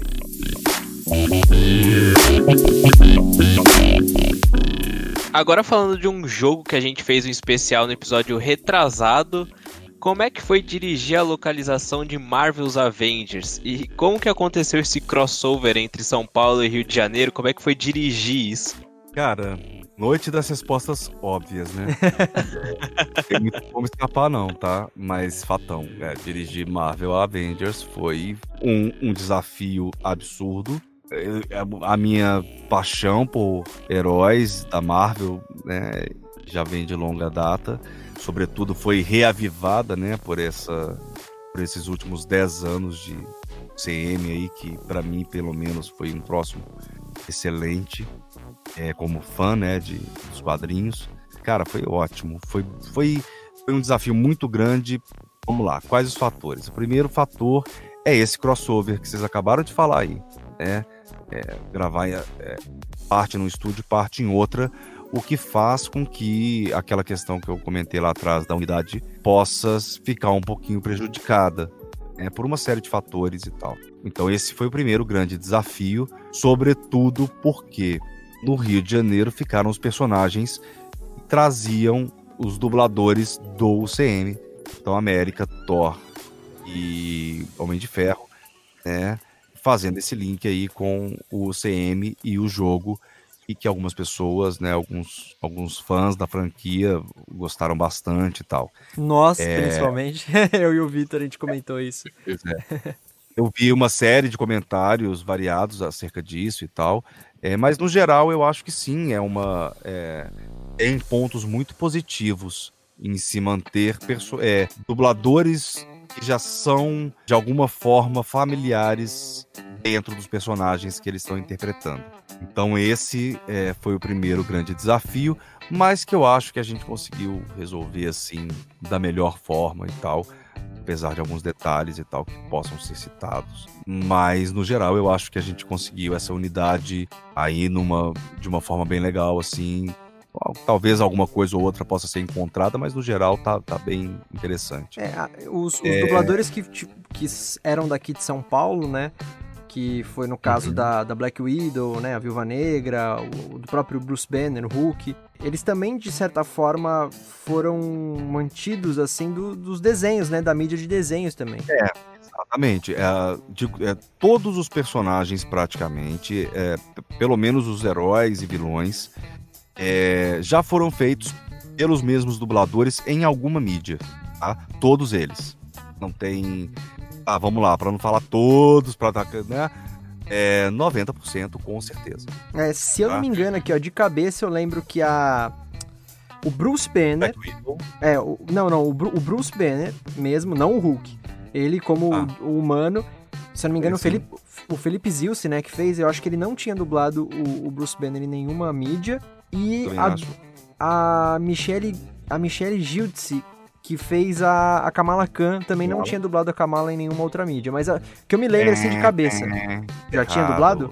Michelle Gild se dublou no Lego, no game do Lego, né, do Avengers. Ponto negativo pro Dublacast aqui, porque a gente trouxe a informação errada, então. Pro Teco, eu não falei nada, meu parceiro. Sei que lute aí. não, mas eu, eu, não sabia mesmo que ela tinha dublado a Kamala em, em alguma outra mídia. Não, não tinha essa informação. É. Como o jogo também foi feito na Máximo, esse foi um dos motivos que, obviamente, ela está ali encaixada nos testes, né? Uhum. É, e depois, obviamente, o Avengers é um desses casos em que foram enviadas vozes com testes, se não me engano, feitos presencialmente e alguns só de referência, como por exemplo, eu imagino que o Marco Ribeiro não deve ter já acredito que essa parte já estava bem definida seria ele e tal, então talvez não tenha sido necessário, só mesmo envia, envia uma amostra de voz para garantir e tal. É que lá é, na a é... parte do Rio foi dublado em outro estúdio, né? Para quem não escutou o nosso especial aí sobre, sobre a, a, localização do game, a parte do Rio foi dublada no estúdio Nova Onda, se eu não me engano. é isso Rio. aí. É, Nova Onda, né? Quem dirigiu foi o João Capelli, né? A comunicação toda, nesse caso, foi feita via produção. Né? A produção repassava uma informação para mim e para o Rio, alguma coisa, algum detalhe que o Rio precisava reportar, ele reportava para a produção, a produção passava para mim, o sentido contrário também, eu informava a produção e eles informavam ele. Eles.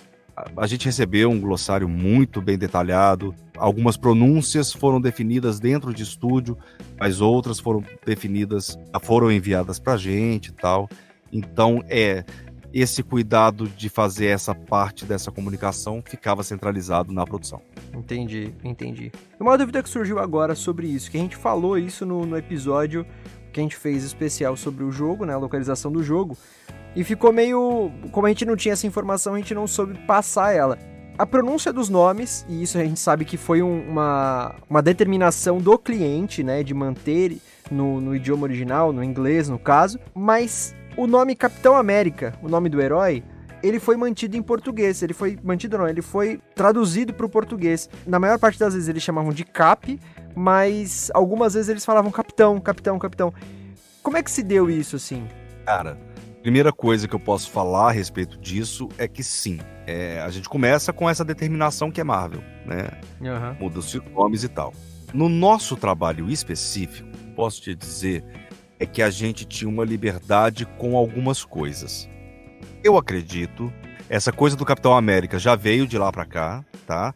É, já foi informado pra gente que o nome a ser pronunciado seria Capitão América. E eu só posso supor uma série de coisas. Eu imagino que, cara, ia ser realmente muito.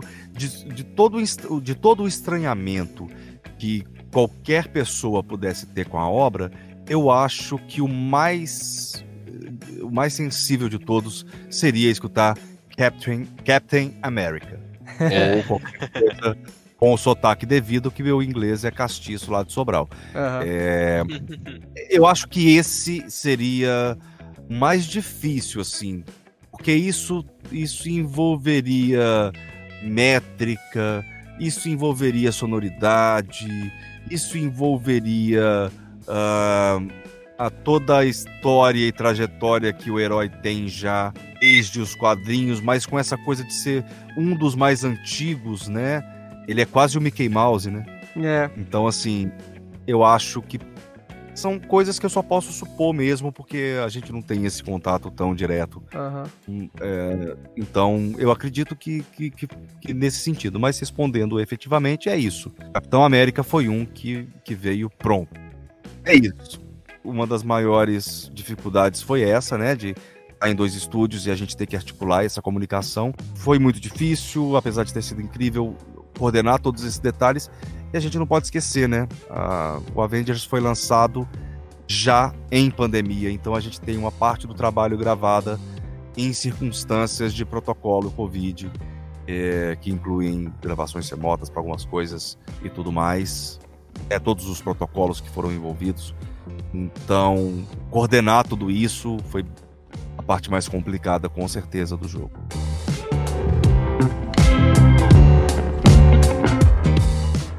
E agora chegamos na penúltima pergunta desse podcast. Que deve estar tá enorme que... já, né? tá enorme, mas é, é nóis, tá gostosinho. Mas é isso, tá gostosíssimo, mano. gostosinho, cara. É isso. o que, que você mais admira em um dublador quando você tá dirigindo? Caraca, velho. Rápido, curto e sucinto, porque essa eu acho que talvez seja mais fácil. Que são as mesmas características eu acho que um, uma pessoa que quer entrar na, na, nesse ramo precisa ter, tá sempre atento Cara, primeira coisa de tudo, escuta. A pessoa ter escuta, a pessoa saber ouvir tanto o que ela tem que gravar quanto as orientações. Primeira coisa de tudo. Entender que o processo ali de gravação não é pessoal, é profissional. E é isso, ter escuta. Não, eu preciso disso assim, eu preciso disso assado. Ah, não, volta, tem que fazer de novo por causa de volume. E essa escuta e equilibrar isso bem durante o trabalho. Toda a preparação que ele vai ter até o momento em que ele decidiu que ele quer trabalhar com esse tipo de trampo de voz, de substituir voz. Então, ter uma boa formação artística para mim é fundamental. Quando a gente pega uma, uma atriz, um ator, e você nota que a pessoa estuda, correu atrás para fazer aquilo, e ainda por cima em se especializar, porque é isso, a gente precisa entender que a dublagem localização, consequentemente, é um trabalho de especialização do, do ator. Assim como um médico se forma cirurgião geral, clínico geral, e ele busca as especializações, não é muito diferente a gente pensar isso e ter isso, uma capacidade de síntese de todo esse material, então, consequentemente, ter um, um nível de atenção muito grande. Então, resumidamente, escuta, atenção e preparação artística, mano e técnica Mano, é lindo quando a gente pega pessoa que tá gravando a primeira vez e ela pode estar fazendo o trabalho mais bad boy possível, mais assim, cumprir o protocolo e você consegue notar no cumprir o protocolo que ela tem todos esses cuidados. Isso é maravilhoso. Show, show. Essa pergunta é importantíssima até para mim e pro Vitor, né, que a gente fala aí, né, para não deixar morrer a piada. Somos dois embriões na dublagem, né? Então é importantíssima pra gente, bacana saber disso. É, cara, eu falo que para mim assim, é, o estágio, vamos chamar assim, né, o estágio novato na dublagem em geral, pode durar muitos anos. Com certeza. E isso não é um, isso não é um, um dado depreciativo. Pelo contrário, quando você escuta, vocês devem ter entrevistado inúmeras pessoas que falaram isso. O tempo que elas demoraram até conseguirem fazer uma ponta maior, um coadjuvante, um protagonista. É óbvio que a gente vai ter pessoas que nasceram com a estrela, né? Assim como a gente teve o Mozart, a gente teve o Beethoven, diversos outros artistas incríveis que foram é, referência no seu tempo, né? Agora em tempos mais atuais, Sotigiko Yate, Yoshi Oida, uma série de atores, estou né? tratando mais dos internacionais, e na nossa própria dublagem a gente vai ter muitos desses nomes. Em linhas gerais, não é a estrela, né? Não é essa pessoa que tem a virtuose e que chega na primeira vez que faz uma escala de dublagem arrebenta. Eu acredito que tenham pessoas assim e pessoas das antigas, né, os nossos queridos dinossauros e dinossauras poderão dizer isso com muito mais precisão. Pessoas que chegam e fazem e fica maravilhoso. Mas em linhas gerais é suor pra caramba, é ralar muito até você conseguir dar esses passos. É isso aí. e a gente é tá isso. vivendo isso atualmente, né, Vitão? É isso. Sim.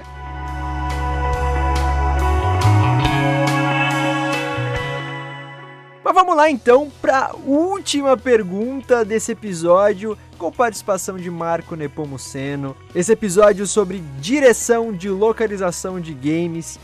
Tá bem bacana, Marco, de verdade, de novo. Muito obrigado pela sua presença, muito obrigado por ter aceitado gravar com a gente. Eu é que agradeço. Maravilha. Então vamos lá para a última pergunta, que é a seguinte: você tem alguma história interessante ou até mesmo engraçada dos bastidores de localização de games que você pode contar pra gente? Tem, claro.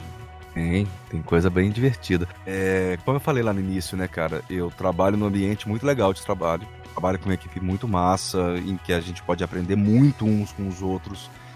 E fazemos questão né, de dividir, de dentro, claro, de todo o respeito profissional, opinar quando é pedido opinião e tudo mais. É, eu tenho essa vantagem de trabalhar num lugar que é um traz esse ambiente pra gente. É, então, de cara, aí nessa história já tem muita piada boa para ser contada, muita situação engraçada, porque querendo ou não, você cria é, mantendo todo o profissionalismo, uma certa intimidade com algumas pessoas e conhecendo um pouco da vida e tal. É, tem, por exemplo, é, eu tenho. Eu, eu não vou entrar em detalhes por questões, digamos, éticas.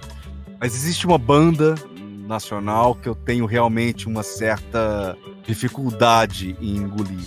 E o Rubens, por exemplo, que é um, uma das pessoas que eu, com quem eu trabalho com uma certa frequência, é, foi, o Fallen Order foi junto com ele, putz, como eu aprendi com esse cara esse tempo. Ele costuma, qualquer situação em que ele possa fazer uma piada em relação a essa banda, para mim, ele faz. E aí é super divertido. Não fica engraçado contar a história dessa forma, mas é, é, são nesses lugares que rolam piadas.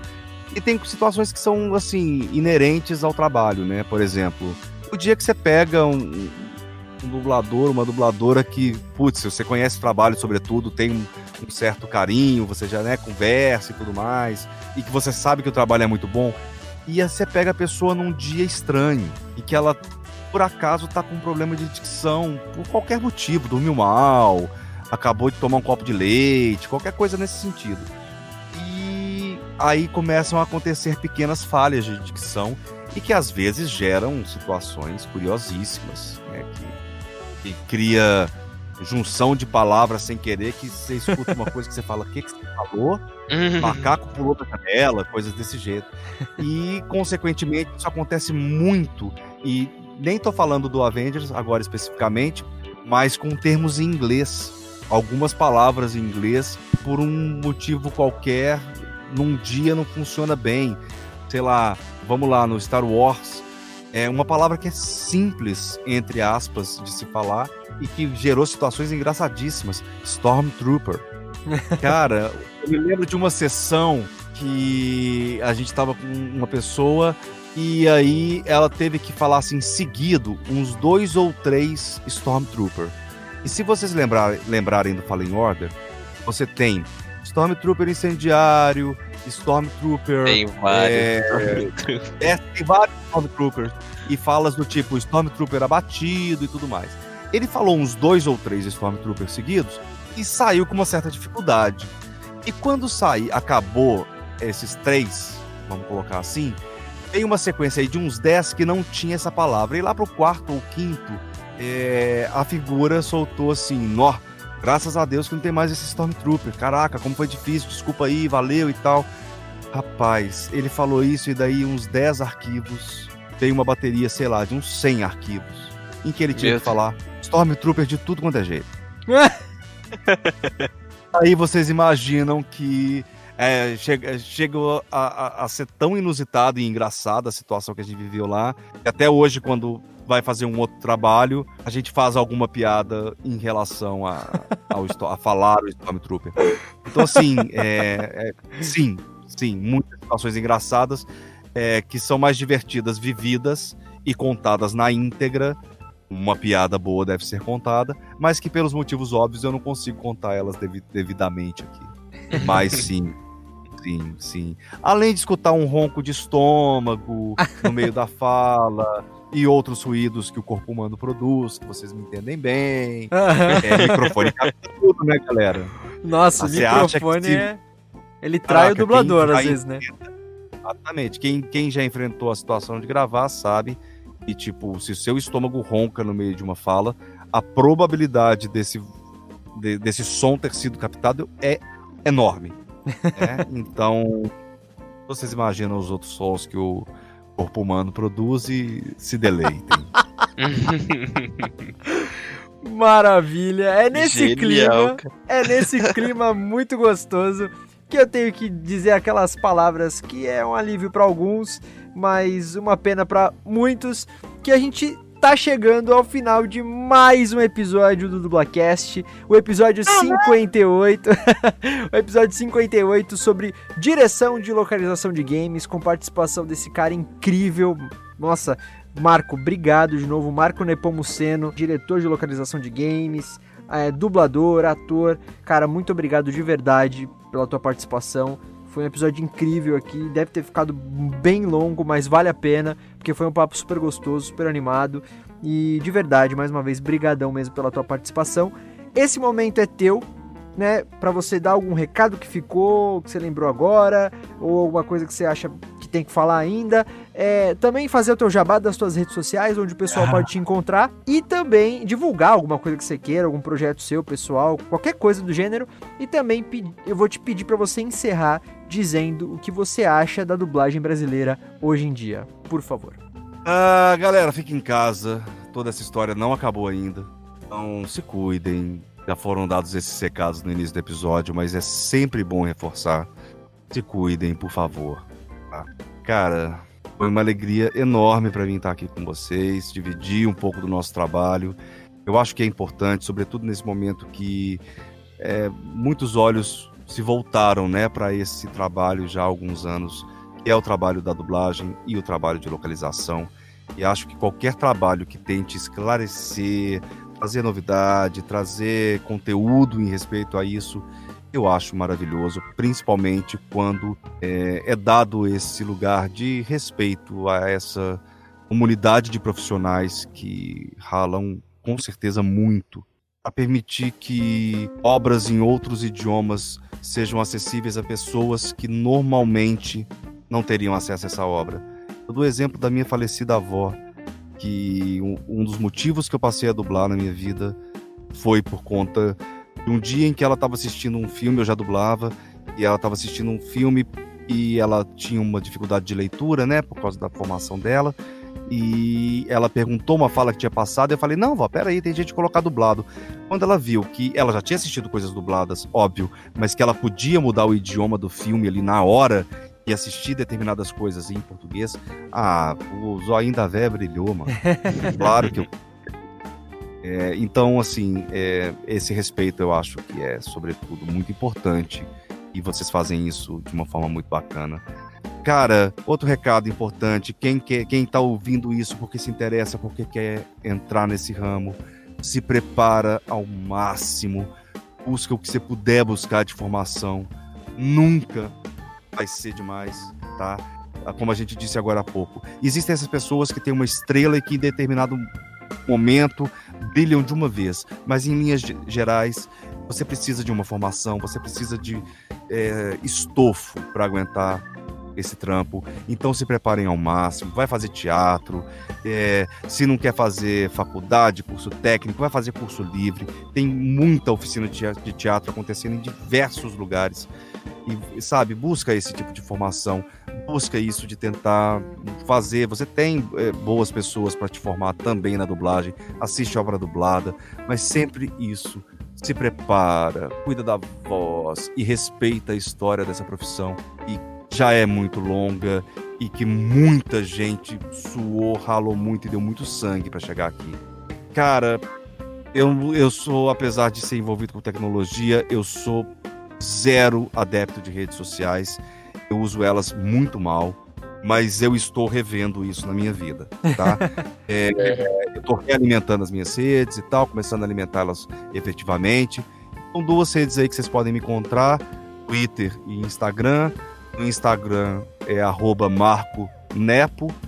No Twitter é o Twitter que normalmente eu tenho usado para divulgar trabalhos. Está bem paradinho, vocês não vão encontrar nem foto, mas podem, se quiserem seguir, podem seguir lá que em breve vocês vão ver algum conteúdo chegando lá. Então, Instagram, arroba Marco Nepo e no Twitter, arroba Marco L Nepo, porque meu nome é Marco Elísio Nepomuceno, então Marco El Nepo no Twitter? É isso aí, o meu jabá é esse. O que que eu acho da dublagem? Velho, eu acho o óbvio. A gente tem uma dublagem excelente, que muito provavelmente responde a esse lugar de que somos uma, da, uma das, um dos melhores trabalhos de dublagem do mundo. É, eu acredito que sim, a gente deve estar nesse lugar sim.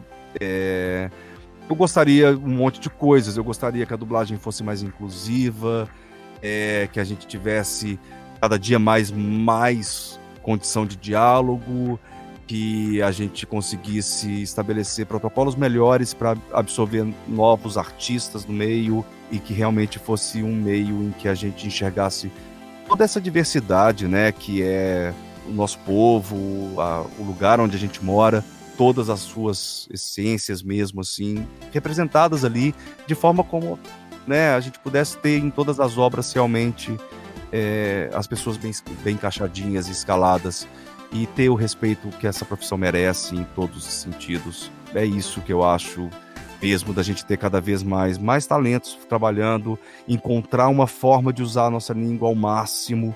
A gente tem expressões idiomáticas regionais podem ser incorporadas, a gente já viu isso em algumas obras, encontrar esse lugar, é, eu acho que são as vontades que eu tenho em relação a isso tudo.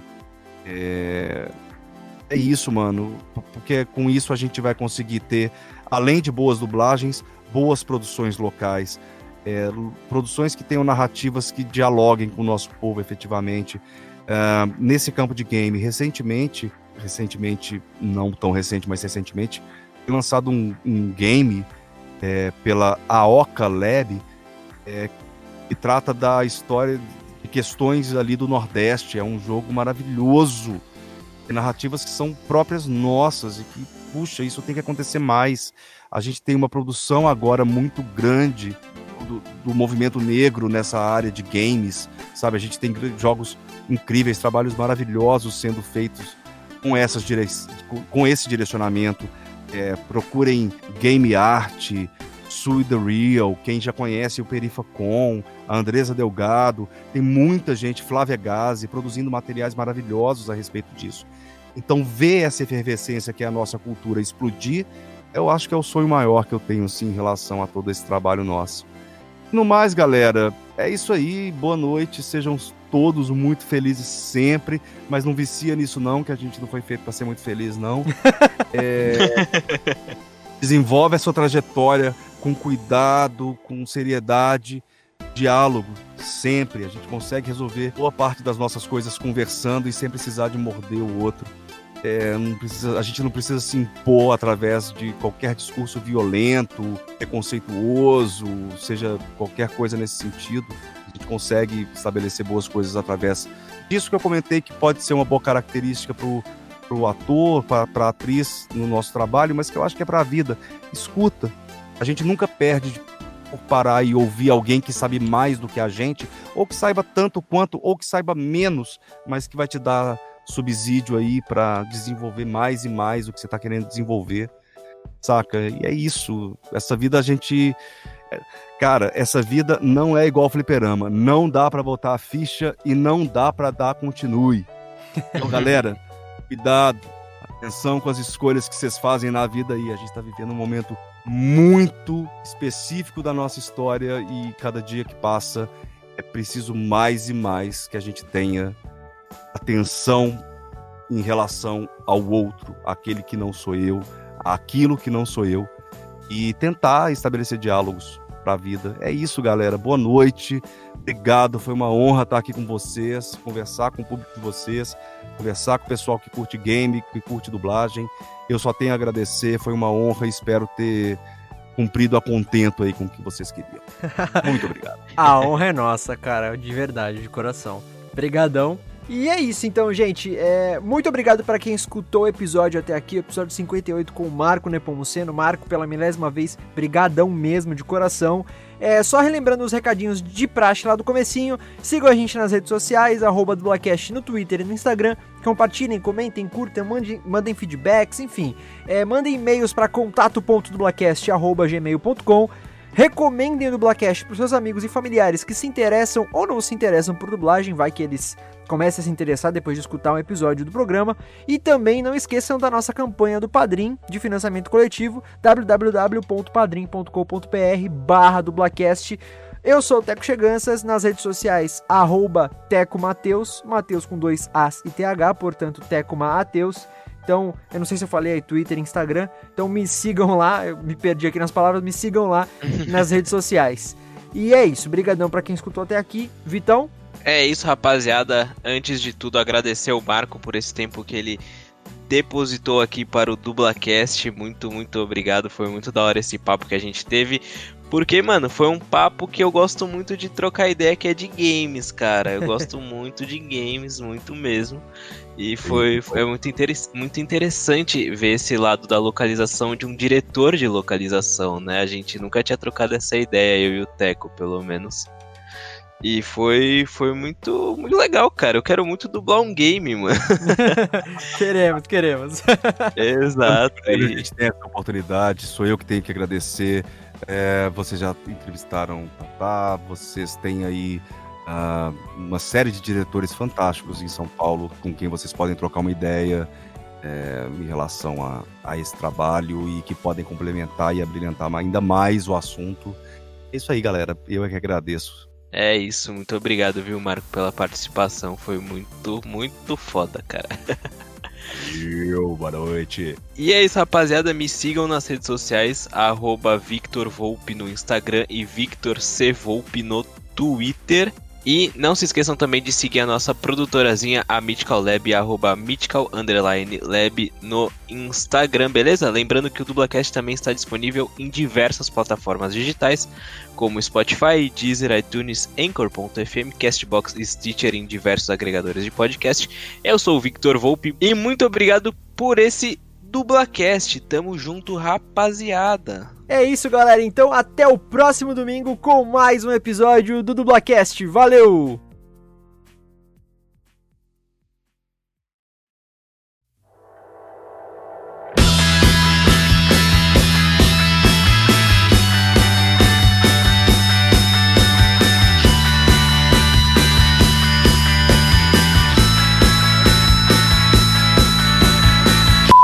Bom dia, boa tarde, boa noite, dependendo do horário que você está escutando esse episódio. Tá começando mais um episódio do Dublacast, o episódio 58. Ô, teco, teco, teco, teco. Saiu meio estourado pra mim aqui, mano. É, então eu, tô, eu vou é. diminuir meu ganho. Não, mas ah, aí. Ou você falou muito próximo, não sei, cara. Na real, bom, eu vou diminuir só um pouco. É, eu não sei, é que na minha gravação só estourado, se precisar, Entendeu? tá ligado? Entendi, entendi. É, na minha estourou um pouquinho, mas geralmente é esse ganho que eu deixo, é menos dois aqui. Mas tudo bem, eu Entendi. vou fazer de novo. Bom você ter falado, valeu. Vamos lá então. Mandem, con... Mandem e-mail. É... Ih, mandem contatos, eu ia falar. Ih, rapaz.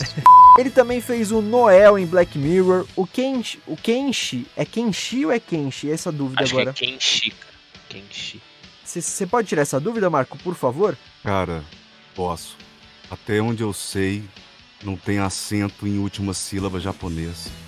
Ah, Então é? Eu acho que é Kenshi. Mas eu Kenshi. posso estar falando uma grande bobagem, viu? Eu já Ah, digo- mas. Mas eu me lembro porque eu, te- eu tive uma cadela que chamava Sakura, entre aspas, e eu descobri que essa pronúncia é errada, o certo seria Sakura, e Nossa. me explicaram alguma coisa mais ou menos desse jeito. Eu posso estar falando uma grande porcaria, mas eu acho que é Kenshi. Então tá, então eu vou pronunciar como Kenshi, beleza? Numa faculdade de BH chamada Unibh... Ah, meu irmão. Essa, só, só te interrompendo. Essa aí você tá resumindo, né? Depois você vai falar sobre a sua carreira. Resumidaço, já tô acabando, exatamente. Beleza, não, sem problema, que aí depois a gente vai perguntar como você começou na dublagem, você pode se estender. Essa aqui é a terceira vez que eu tô participando de alguma coisa desse tipo. É, de entrevista e tal. Uma foi no podcast da Maximal, a outra foi num canal do YouTube que é o Eu Sou um Geek, e agora vocês. No canal do Eu Sou um Geek, sem brincadeira nenhuma, antes de eu pedir pra cortar, porque eu entrei em desespero quando o moleque me mandou o vídeo, eu consegui a pachorra de falar durante 40 minutos sobre a minha vida, velho. Não, mas cara, quanto mais você falar, é melhor pra gente, porque é mais conteúdo que a gente vai ter, então não tem Exato. problema não. E a primeira pergunta é: como, quando e por que você começou na dublagem? Ah, pera aí, só um minuto, eu vou fazer, falar só um negocinho pra voltar rapidinho. pro tipo de trabalho que eu fazia com o teatro. Pausa. Meu nariz. Ai, que horror. não tem problema não. Vai, vamos lá que vai rolar. É, e aí, o que, que acontece? Continuando. Normalmente é gravado na Vox. Mas Meu Deus, desculpa, cara. Passou um sequelado aqui de carro. Ah, acelerando. Sei lá, ac- acelerando, cantando o motor aqui. Você pode repetir, por favor? Desculpa. Claro, sem problema. É, velho. depois que você falou Sigma. do Jack Lutz. É, pode ser, Ótimo, pode ser. Vou pegar do Sigma. Maravilha, vou pegar do Sigma. A gente também tem que lembrar que o, fun- o, fun- o funcionamento. Ah, meu Deus, do, Blackla- do, do Blackcast. Ah, meu Deus, do Blackcast. Eu, eita! Ah, meu Deus, eu ainda não entendi. Vamos colocar que ela fez a Kamala aí já na primeira, Meu numa das Deus, primeiras aparições dela em mídia. Desculpa, uma moto aqui de novo. Normal, sempre, sempre, sempre. Pode ir lá. Então. Agora chegamos na, chegamos na Ah, penúltima. Desculpa, desculpa, Oi? desculpa, pá. É só porque é, eu só não respondi algum complemento que talvez seja necessário é, à pergunta anterior. Então eu vou fazer aqui só um breve comentário. Um episódio sobre direção de localização. É. Opa, peraí, me perdi. Direção de localização de games, tá? É, todos os recados específicos a isso foram ditos no início do episódio, mas nunca é bom, né? Lá, lá. Eu sou o Victor Volpe, muito obrigado por esse. Mas. Não, calma. Hum, ai, velho, estraguei o finalzinho, tá? Não, mas dá pra pegar, dá pra pegar, dá pra pegar.